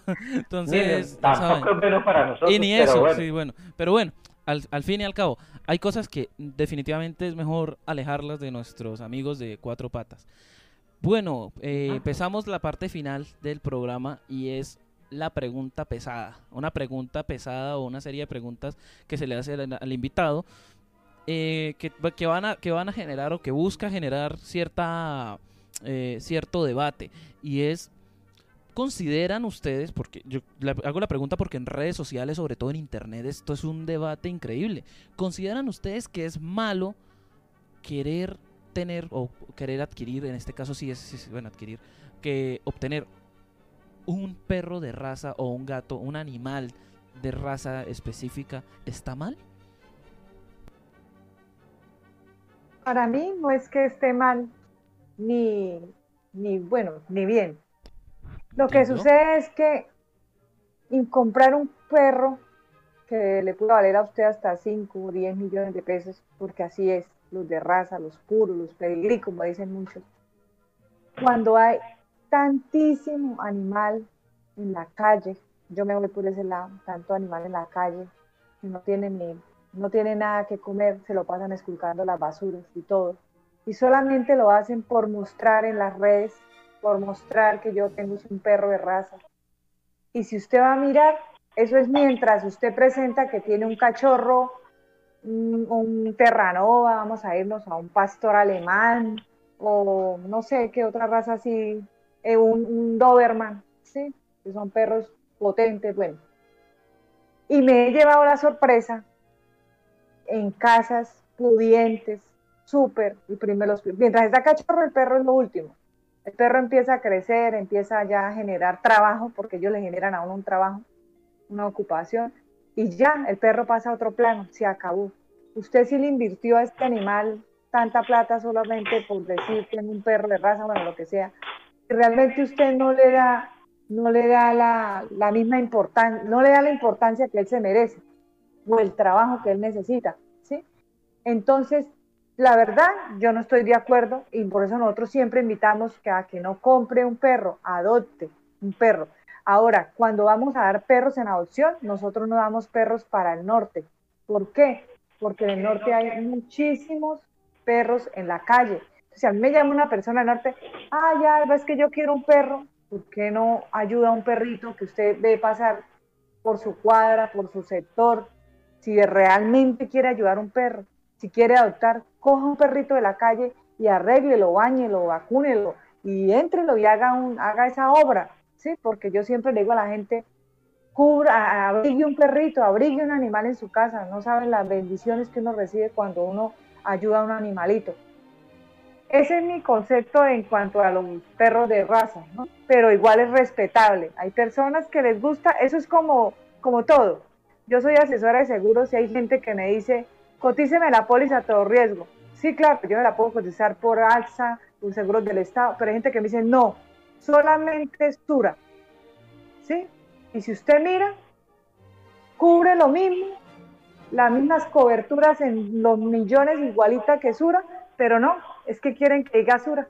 Ah, bueno, vale más y es prácticamente lo mismo que, la, que las otras que le ofrezco, pero bueno, es respetable, son sus, gustos y después su, su, su presupuesto, su bolsillo, no sé cómo decirle. Ese es el concepto mío en cuanto a los a la compra de un perro de raza. ¿sí? Yo, no, yo personalmente no estoy de acuerdo. Invertirle tanto dinero a un animal de esa manera, no me parece. No sé, Juan.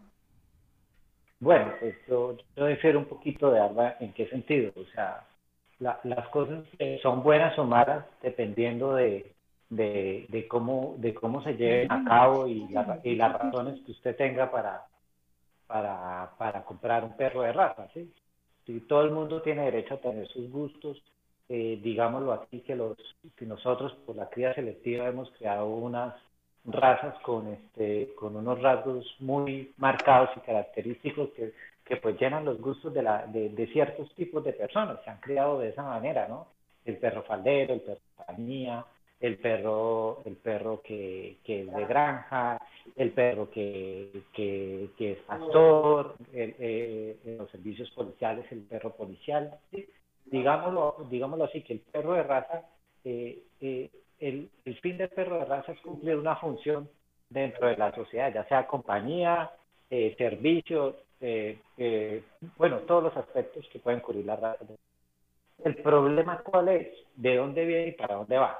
Yo voy y compro un perro en un criadero como vimos inicialmente, de perros maltratados, de, de, de, de perras obligadas a parir permanentemente, pues yo estoy fomentando pues el dolor animal. Pues en ese, en ese sentido está mal. ¿sí? Si yo voy a un criadero que es más responsable, digamos que cruzan, sí cruzan, se ocupan de que, de que no haya endogamia entre, entre, en las cruzas, de que, de que los animalitos tengan una, una buena vida, ¿sí? que sean perritos, que se les quiera. Que yo no le veo tanto, tanto problema. ¿sí? Por ejemplo, los criaderos de, del ejército y de la policía aquí en Colombia, pues eh, ellos eh, de cierta manera eh, crían a sus perros para servicio, ¿sí? Y eso no está mal, porque eso es una necesidad que se tiene porque el, perro es una herramienta que no se puede suplir hasta ahora con ninguna tecnología, ¿sí? Entonces eso no está mal. El problema es que también es, usted por qué va a comprar un perro de raza es porque le gusta, si lo va a querer o porque usted lo va a tener como un objeto de, de, de moda o de, o de presunción de su eh, estatus social y económico. ¿sí? Si usted va a querer un perro y le gusta un Terranova que vale 1.600.000 y certificado le vale 4 millones, si usted los puede pagar, pues yo no le veo ningún problema. Usted lo vaya a querer. Usted va a tener un, perro, pues para te, ponerle a sacarse fotos, subirse a Instagram y no volverlo a ver en todo el día, pues yo no, yo, yo eso sí, sí no me parece. O sea, el problema es, es para mí, el problema es de, de, de, dónde vienen los perros y de dónde van a terminar los perros. Digamos que en, esa cadena en ningún momento hay sufrimiento, yo no le veo, no le, no le veo problema. Y pues lo que dice Alba es muy cierto, o sea, yo siempre quise tener un pastor, y de hecho yo tuve un momento en mi vida en la, en la cual estuve obsesionado con tener un pastor suizo. Es un, es un pastor alemán que es totalmente blanco. Y, y, y lo estábamos, pues, la verdad.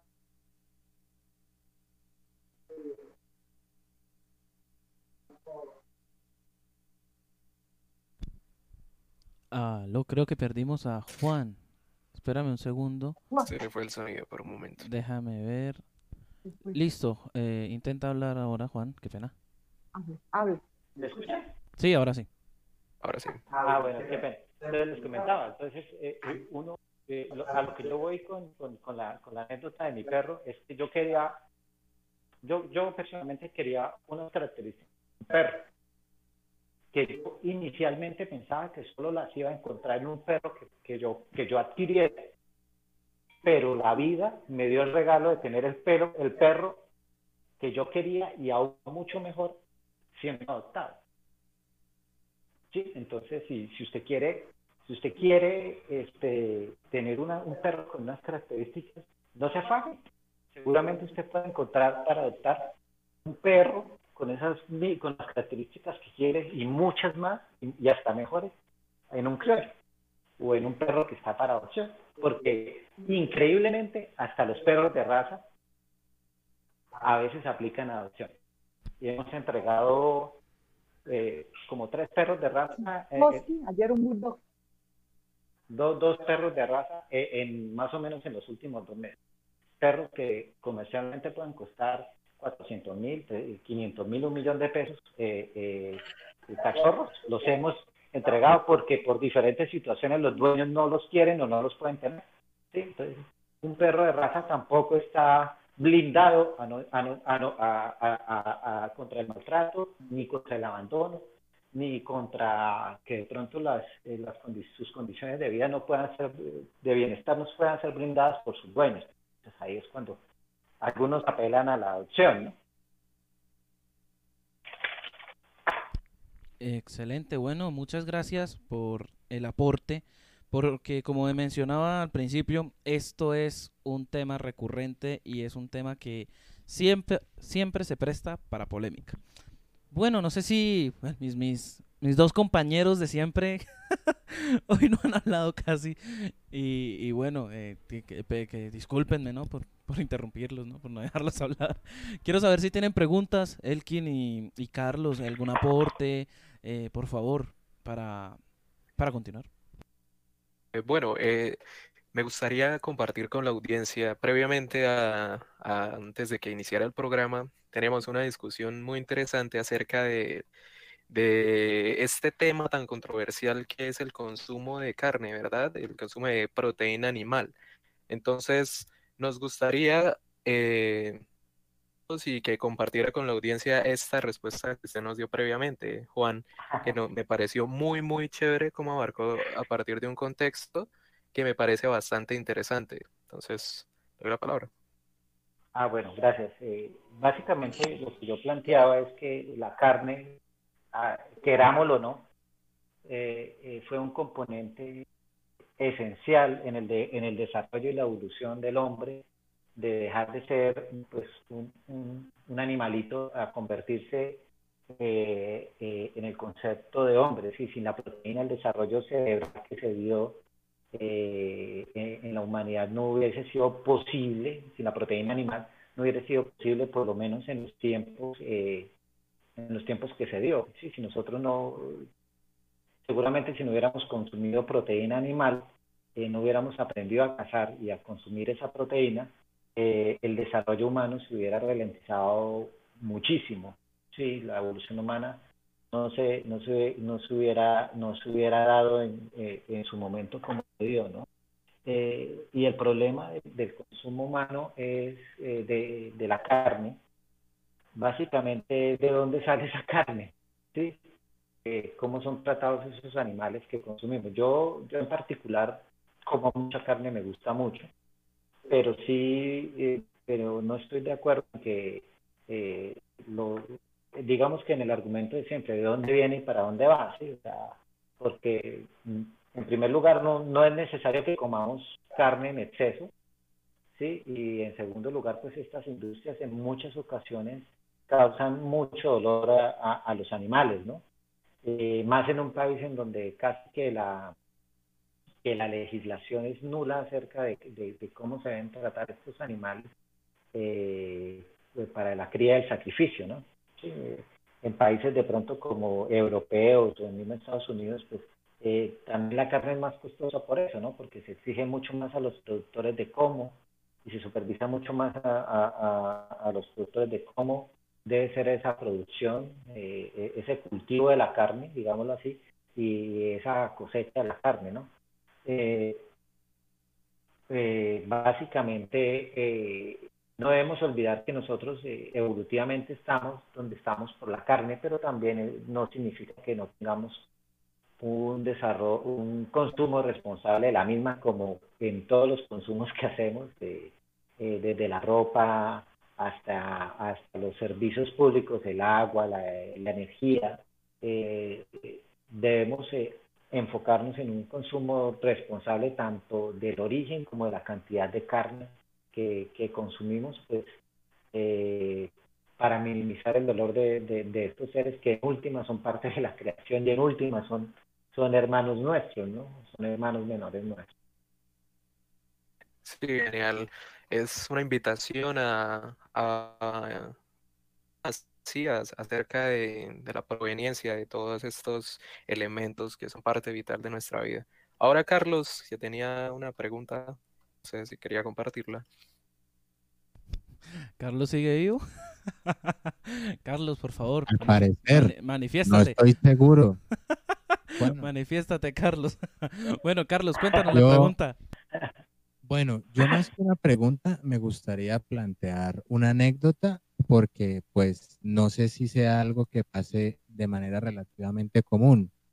Eh, en mi familia hemos tenido una historia de adoptar siempre perritos porque pues consideramos que para comprar uno es mejor pues adoptar uno y darle un hogar. Y pues hubo un momento bastante triste que sucedió hace ya como más de un año en el que nosotros adoptamos un cachorro eh, que ya llevaba pues unos meses de vida y cuando lo trajimos a nuestra casa vimos que tenía pues como comportamientos no muy normales y empezó a alimentarse un poco mal. Nosotros ya le habíamos aplicado todas las vacunas, lo habíamos llevado al veterinario, todo lo necesario, pero llegó un momento en el que ya nos preocupó mucho que él tenía problemas con la nariz. Y cuando lo llevamos al médico, eh, resultó que él tenía algo llamado moquillo, que pues sí, según lo que nos, nos explicó el, el veterinario, es algo que no se le puede curar a los perritos. Y pues de lo que averiguamos, muy posiblemente él ya lo tenía antes de adoptarlo. Entonces, pues no, no tuvimos más opción. Lo que nos, nos dijo el, el veterinario es que tocaba pues sacrificar al pobre animalito porque como no tenía cura, él iba a empezar a sufrir iba a tener problemas asociados a, al sistema respiratorio. Entonces no sé si pues en, el tiempo que ustedes han tenido experiencia con estas mascotas, si les han pasado casos similares y qué recomiendan hacer en este tipo de situaciones.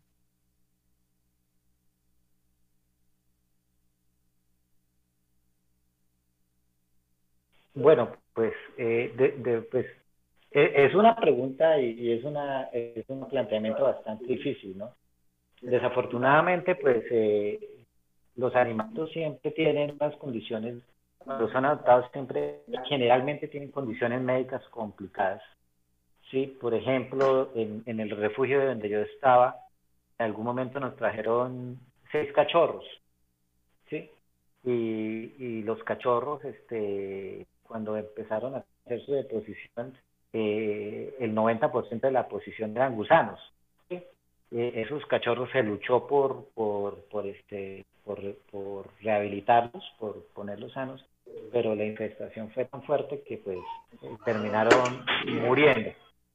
Entonces, desafortunadamente, pues el, el, abandono de estos animales por parte de, de, de, otras personas, nosotros intentamos no hacerlo, la verdad, con toda nuestra fuerza, eh, conlleva estas situaciones sociales, ¿no? Entonces, eh, y médicas, ¿no? Entonces, muchas veces puede pasar eso, es un riesgo muy alto cuando usted reciba un, un cachorro que usted realmente no sabe quién es el papá, quién es la mamá, qué tenía el papá, qué tenía la mamá, donde no viene una historia, no viene un registro, hay una gran posibilidad de que los perros tengan problemas de salud, incluso problemas mentales.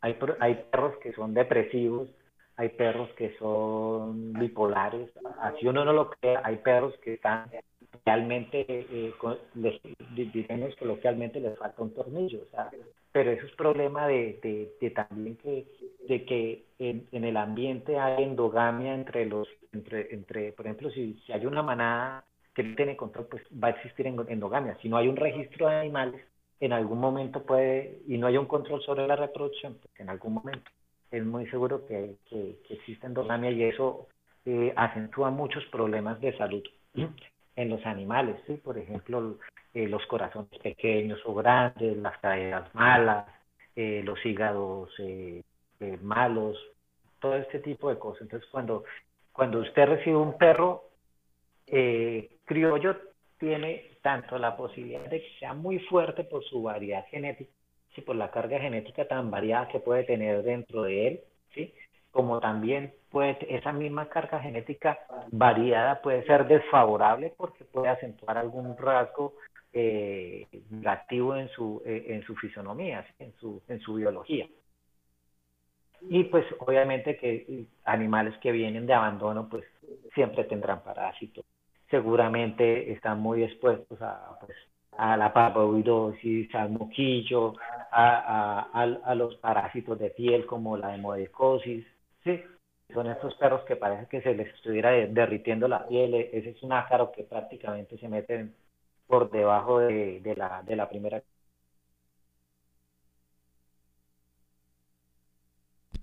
Creo que perdimos eh, conexión de nuevo con... Entonces, pues, y, y por ah, ejemplo, ya, ya es, es, es, un ácaro que se da de la madre al hijo, ¿sí? ¿Ya me escuchan? Ya, ya, ya, sí. ya, qué, qué pena. Entonces, sí existen riesgos grandes, pues de, de, es una lotería, ¿no? O sea, e, es igual que cuando usted eh, de pronto se, se, se, emparenta con alguien. y la genética puede ser desfavorable, desfavorable con esa persona y con otra persona después no. Entonces, hay, hay muchos casos en que parejas humanas no pueden tener hijos, se separan y cada uno tiene hijos por su lado, ¿sí? O, o, que alguno sufrió un, problema genético, sus hijos con la, con la primera esposa y con la segunda esposa no tuvo esos problemas genéticos. Es, es una lotería biológica que es muy complicada y pues eso unado a que son animales que pues, nacen en condiciones de salud tan, tan paupérrimas y tan difíciles, pues siempre se corre ese riesgo. Claro que sí. Y pues el otro tema es la garrapata, ¿no? La, garrapata trae muchos, eh, muchos, eh, muchos males al perro, ¿no? Y, y, es muy común en nuestro, en nuestro ambiente eh, tropical, ¿no? Entre más calor hace, más garrapata hay. Entonces, este, los animalitos están muy expuestos a muchas cosas y pues siempre cuidarlos, la prevención, tener, tenerlos monitoreados, la vacuna, son, son son cosas que debemos hacer por ellos y eso nos va a dar una buena posibilidad de que ellos tengan una salud a largo plazo buena, ¿no? Igual a todos nos llega la vejez, el decaimiento, pues desafortunadamente a ellos les llega muy rápido, ¿no? Un animalito, un perro máximo puede vivir 20 años, entonces y pues la expectativa nuestra es mucho más larga, ¿no? Entonces pues ese dolor, ese dolor y ese tema de, de que ellos se van antes que nosotros siempre va a estar presente. Presente pues y, es bastante doloroso, sí. Que, continúa, Carlos. Sí, claro. Pues el, apego, el apego es muy tenaz. Sí, en gran parte, pues en mi familia lo que nos gusta como decir para no sentirnos mal por el tema es que al menos pues le dimos un hogar y pues muchos cuidados que él no tenía antes y pues le dimos como felicidad antes de que sucediera pues lo que sucedió. Sí, claro, o sea, eh, la, la, única forma de que uno esté tranquilo en una partida es, es haberlo dado todo en su momento. Esa es la única manera. Y bueno, eh, respecto a, a todo esto y a toda la problemática, a cómo lo de los animales, ¿sí? Yo, yo quiero hacer una, quiero hacer un, llamado a todas las personas que nos están escuchando y a las que nos van a escuchar en un futuro también, eh, escuchando aquí la retransmisión del directo, y es que no solo, no solo querramos tener un animal, sino que de la misma manera que lo queremos, que queremos tenerlo, eh, disponerlos para cuidarlos, para quererlos y para estar pendientes de muchas otras cosas, porque como lo decía Alba en un principio, un perro, un gato, una mascota es como un hijo con la diferencia que es un hijo que nunca va a aprender a hablar y nunca te va a decir, mamá, me duele tal cosa, ¿sí? Es estar pendiente, atentos a los comportamientos y demás, recomendaciones. Eh, bien, como parte del final del programa es acostumbrado a hacer la sección de El Recomendado. El recomendado de esta semana va a ser una película que yo creo que muchos aquí hemos visto y es Siempre a tu lado. Hachiko. La historia de un perro quien nunca termina, por así decirlo, de despedirse de su amo. Quiero que la miren, eh, todos aquellos que son amantes de los animales, que la disfruten, porque de verdad es una película que a todos nos, nos toca el corazón. Y entre muchas otras cosas, agradecer a todos ustedes por la, por la presencia, agradecer a todos ustedes por estar aquí apoyándonos en nuestro segundo programa de Espontáneos, un espacio para la conversación. Recuerden que se pueden suscribir, dar a like, que pueden activar la campanita que está ahí a un ladito del botón que dice suscribirse, para que cuando nosotros empecemos un, directo les llegue notificación y pueden empezar a, hablar. Hay, hay muchas preguntas que se están haciendo en estos momentos en el chat y algunas vamos a, a tratar de responderlas, claro. Y yo quisiera, antes que nada, recordarles que pueden escribirnos a nuestro correo espontáneos1 sin la tilde en espontáneos del correo. ¿Y para qué? Para que yo pueda hacerle eh, llegar las preguntas que de pronto no alcancemos a contestar a tanto a Juanca como a Alba. Y si quieren eh, más información, vamos a, yo puedo ponerlos a todos los que necesiten en contacto para poder llevar a cabo adopción y demás, ya que, como decíamos al comienzo, tener una mascota en casa trae muchísimos, muchísimos beneficios. Eh, quisiera saber si quieren decir algo más, algo más. Ah, bueno, eh, discúlpenme, antes que se me, se me pase. Recuerden que por el correo pueden recomendarnos temas que quieran que hablemos aquí. Y, uh, y pues invitados también que nos digan, no, conozco de tal tema que me gustaría que trataran, bueno, los traemos a la gente y, exponemos las situaciones porque, hombre, ya hablamos sobre el arte, eh, sobre las formas no convencionales del arte, hoy hablamos de los animales y los temas que se vienen tienen demasiada tela para cortar. Entonces, muchísimas, muchísimas gracias a todos por, por estar aquí. Y bueno, a responder algunas preguntas y comentarios finales de las distintas personas que nos acompañan en este momento en el podcast por medio de la llamada. Eh, cuéntanos, eh, Juan, eh, Alba, comentarios, cosas que quieran decir. Bueno, yo sí quiero preguntar algo. Veo que hubo o hay muchas personas interesadas, de pronto quedaron muchas preguntas y como usted dice al correo. Me gustaría saber si les gustaría más adelante volver a que tuviéramos otra vez la oportunidad de estar con ustedes, obviamente con otros temas, porque como usted decía, Camilo, el tema de las mascotas es de no acabar. ¿sí? Y yo sí quiero hacer antes de que terminemos una invitación a todos. Por Facebook vemos todos los días animalitos heridos, de muchas maneras, eh, que hay que sacarle los ojitos, porque si no se, bueno, les pasan una serie de cosas, hay que amputarle la patica, bueno, una cantidad de cosas, y empiezan a pedir dinero. Y hay muchas personas de buen corazón, de gran corazón, que están en sus oficinas, en sus casas ocupadas y son enamorados de los animales y tienen cómo dar 10 mil, 20 mil pesos a esa ayuda. Consignen en esta cuenta lo que usted quiera la gente consigna. Resulta que eso se ha vuelto un negocio. Entonces yo llevo, yo pongo hoy la foto, el perrito está enfermo, está herido, bueno, una, cualquier cosa le puede pasar al perro y cualquier cosa vale un montón de plata. Sí, lo tenemos en la veterinaria, no sé qué, bueno, se hizo, entonces hacen la recolecta, se, llegó a una buena suma.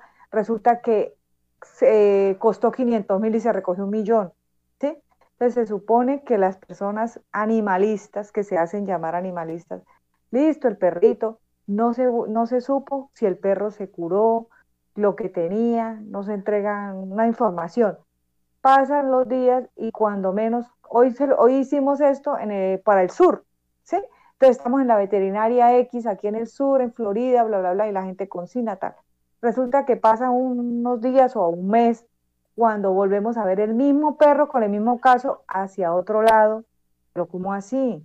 Si ese perro yo lo vi que lo estaban, lo estaban esto atendiendo en tal lado, por lo mismo como así que ahora por esta. Entonces yo los invito a que tengan mucho cuidado con eso y a que siempre pregunten, investiguen, se, se aseguren, porque hay mucha gente que vive recogiendo los perritos, es para eso y viven de eso. Es como cuando donan comida. Entonces donaron el bulto, resulta que no abren el bulto, el bulto lo venden. Dele sopa con arroz y usted recupera ahí. ¿Sí? Entonces, yo sí los invito a que tengan mucho cuidado porque esas, esas famosas ayudas están quitándole oportunidad realmente a los que la necesitan. Entonces la gente se le daña el corazón. Dice, no, no, no, no, ay, yo no voy a volver a ayudar. Imagínense que y se terminan enterando de alguna manera y pues claro, uno se molesta porque uno tiene la buena voluntad. Cuando la persona no quiere dar información a fondo de lo que está sucediendo, ya piénsenlo. Eso es una de las cosas, pues las dos cosas que quería decir y de las adopciones que cualquier, ahí deje mi número, si necesitan cualquier cosa con muchísimo gusto, eh, se les puede colaborar, estamos para eso, eh, ayudar a los animalitos lo que más nos gusta en este momento con Juan. Y muchas gracias por la invitación, Camilo.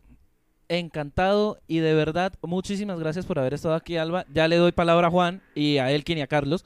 Y antes de que se me olvide, gracias porque comentaste algo muy interesante que querías volver y hacer una otra ronda, otro tema. Les cuento, se vienen las cápsulas.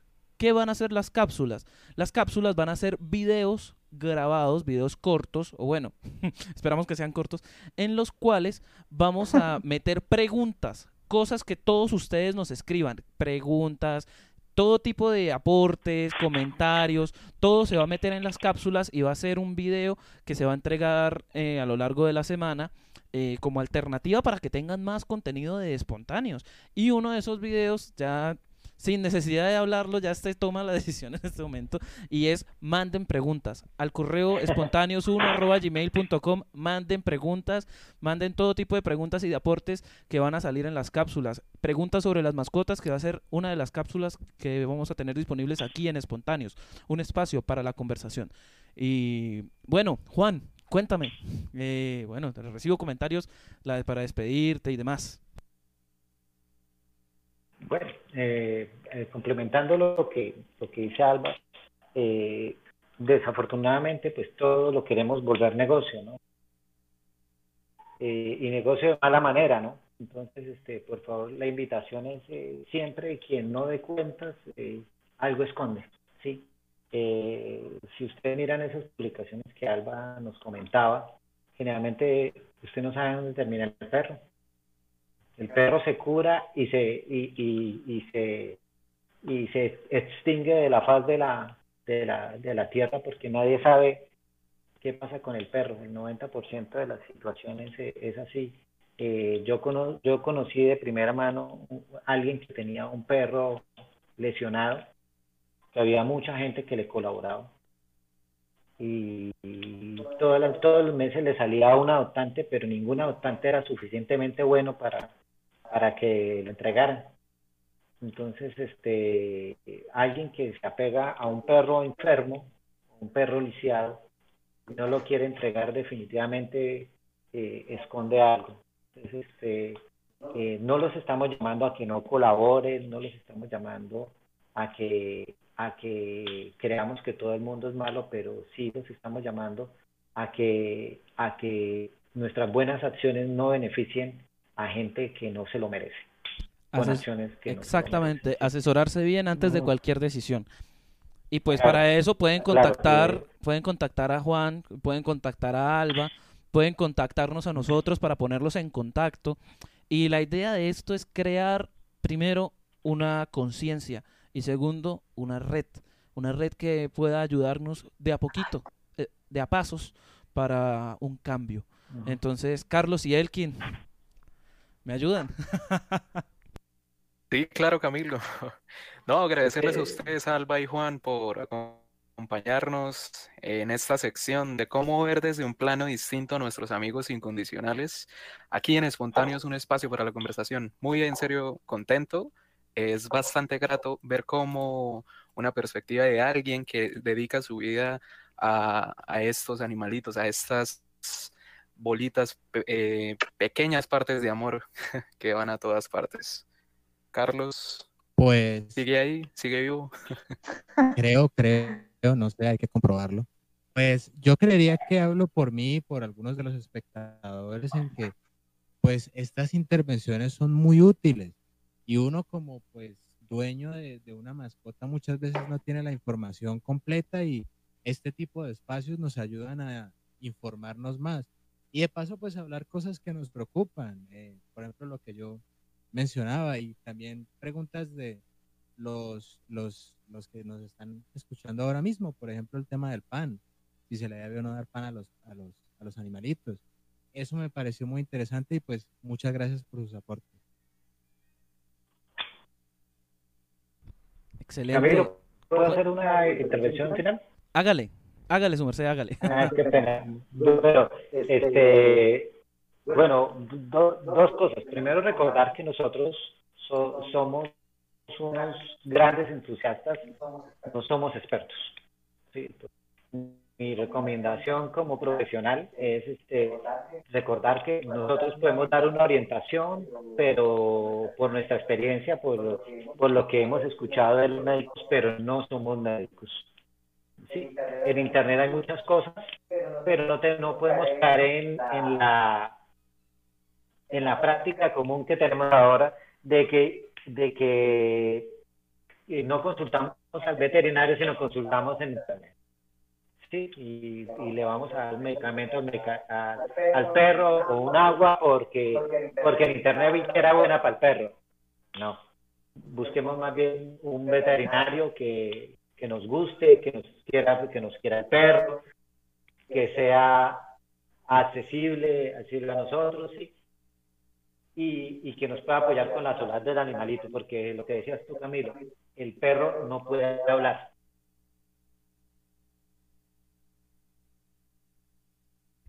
Hombre, y es cierto, el perro no puede hablar. Qué triste. lugar de todo. Y, y, y, lo segundo, y último que verá, Camilo, eh, en esta voy a dejar una, dirección de un grupo de Facebook, que es un grupo que yo creé hace ya como unos cuatro o cinco años, no, recuerdo muy bien, que se dedica a, a buscar mascotas perdidas. Sí, o sea, eh, ahora que hablaste de una red, pues esa red yo la, yo la, yo la inicié hace unos años buscando eh, que cuando se pierde un perrito, pues la ciudadanía y la comunidad nos ayuda a encontrarlo.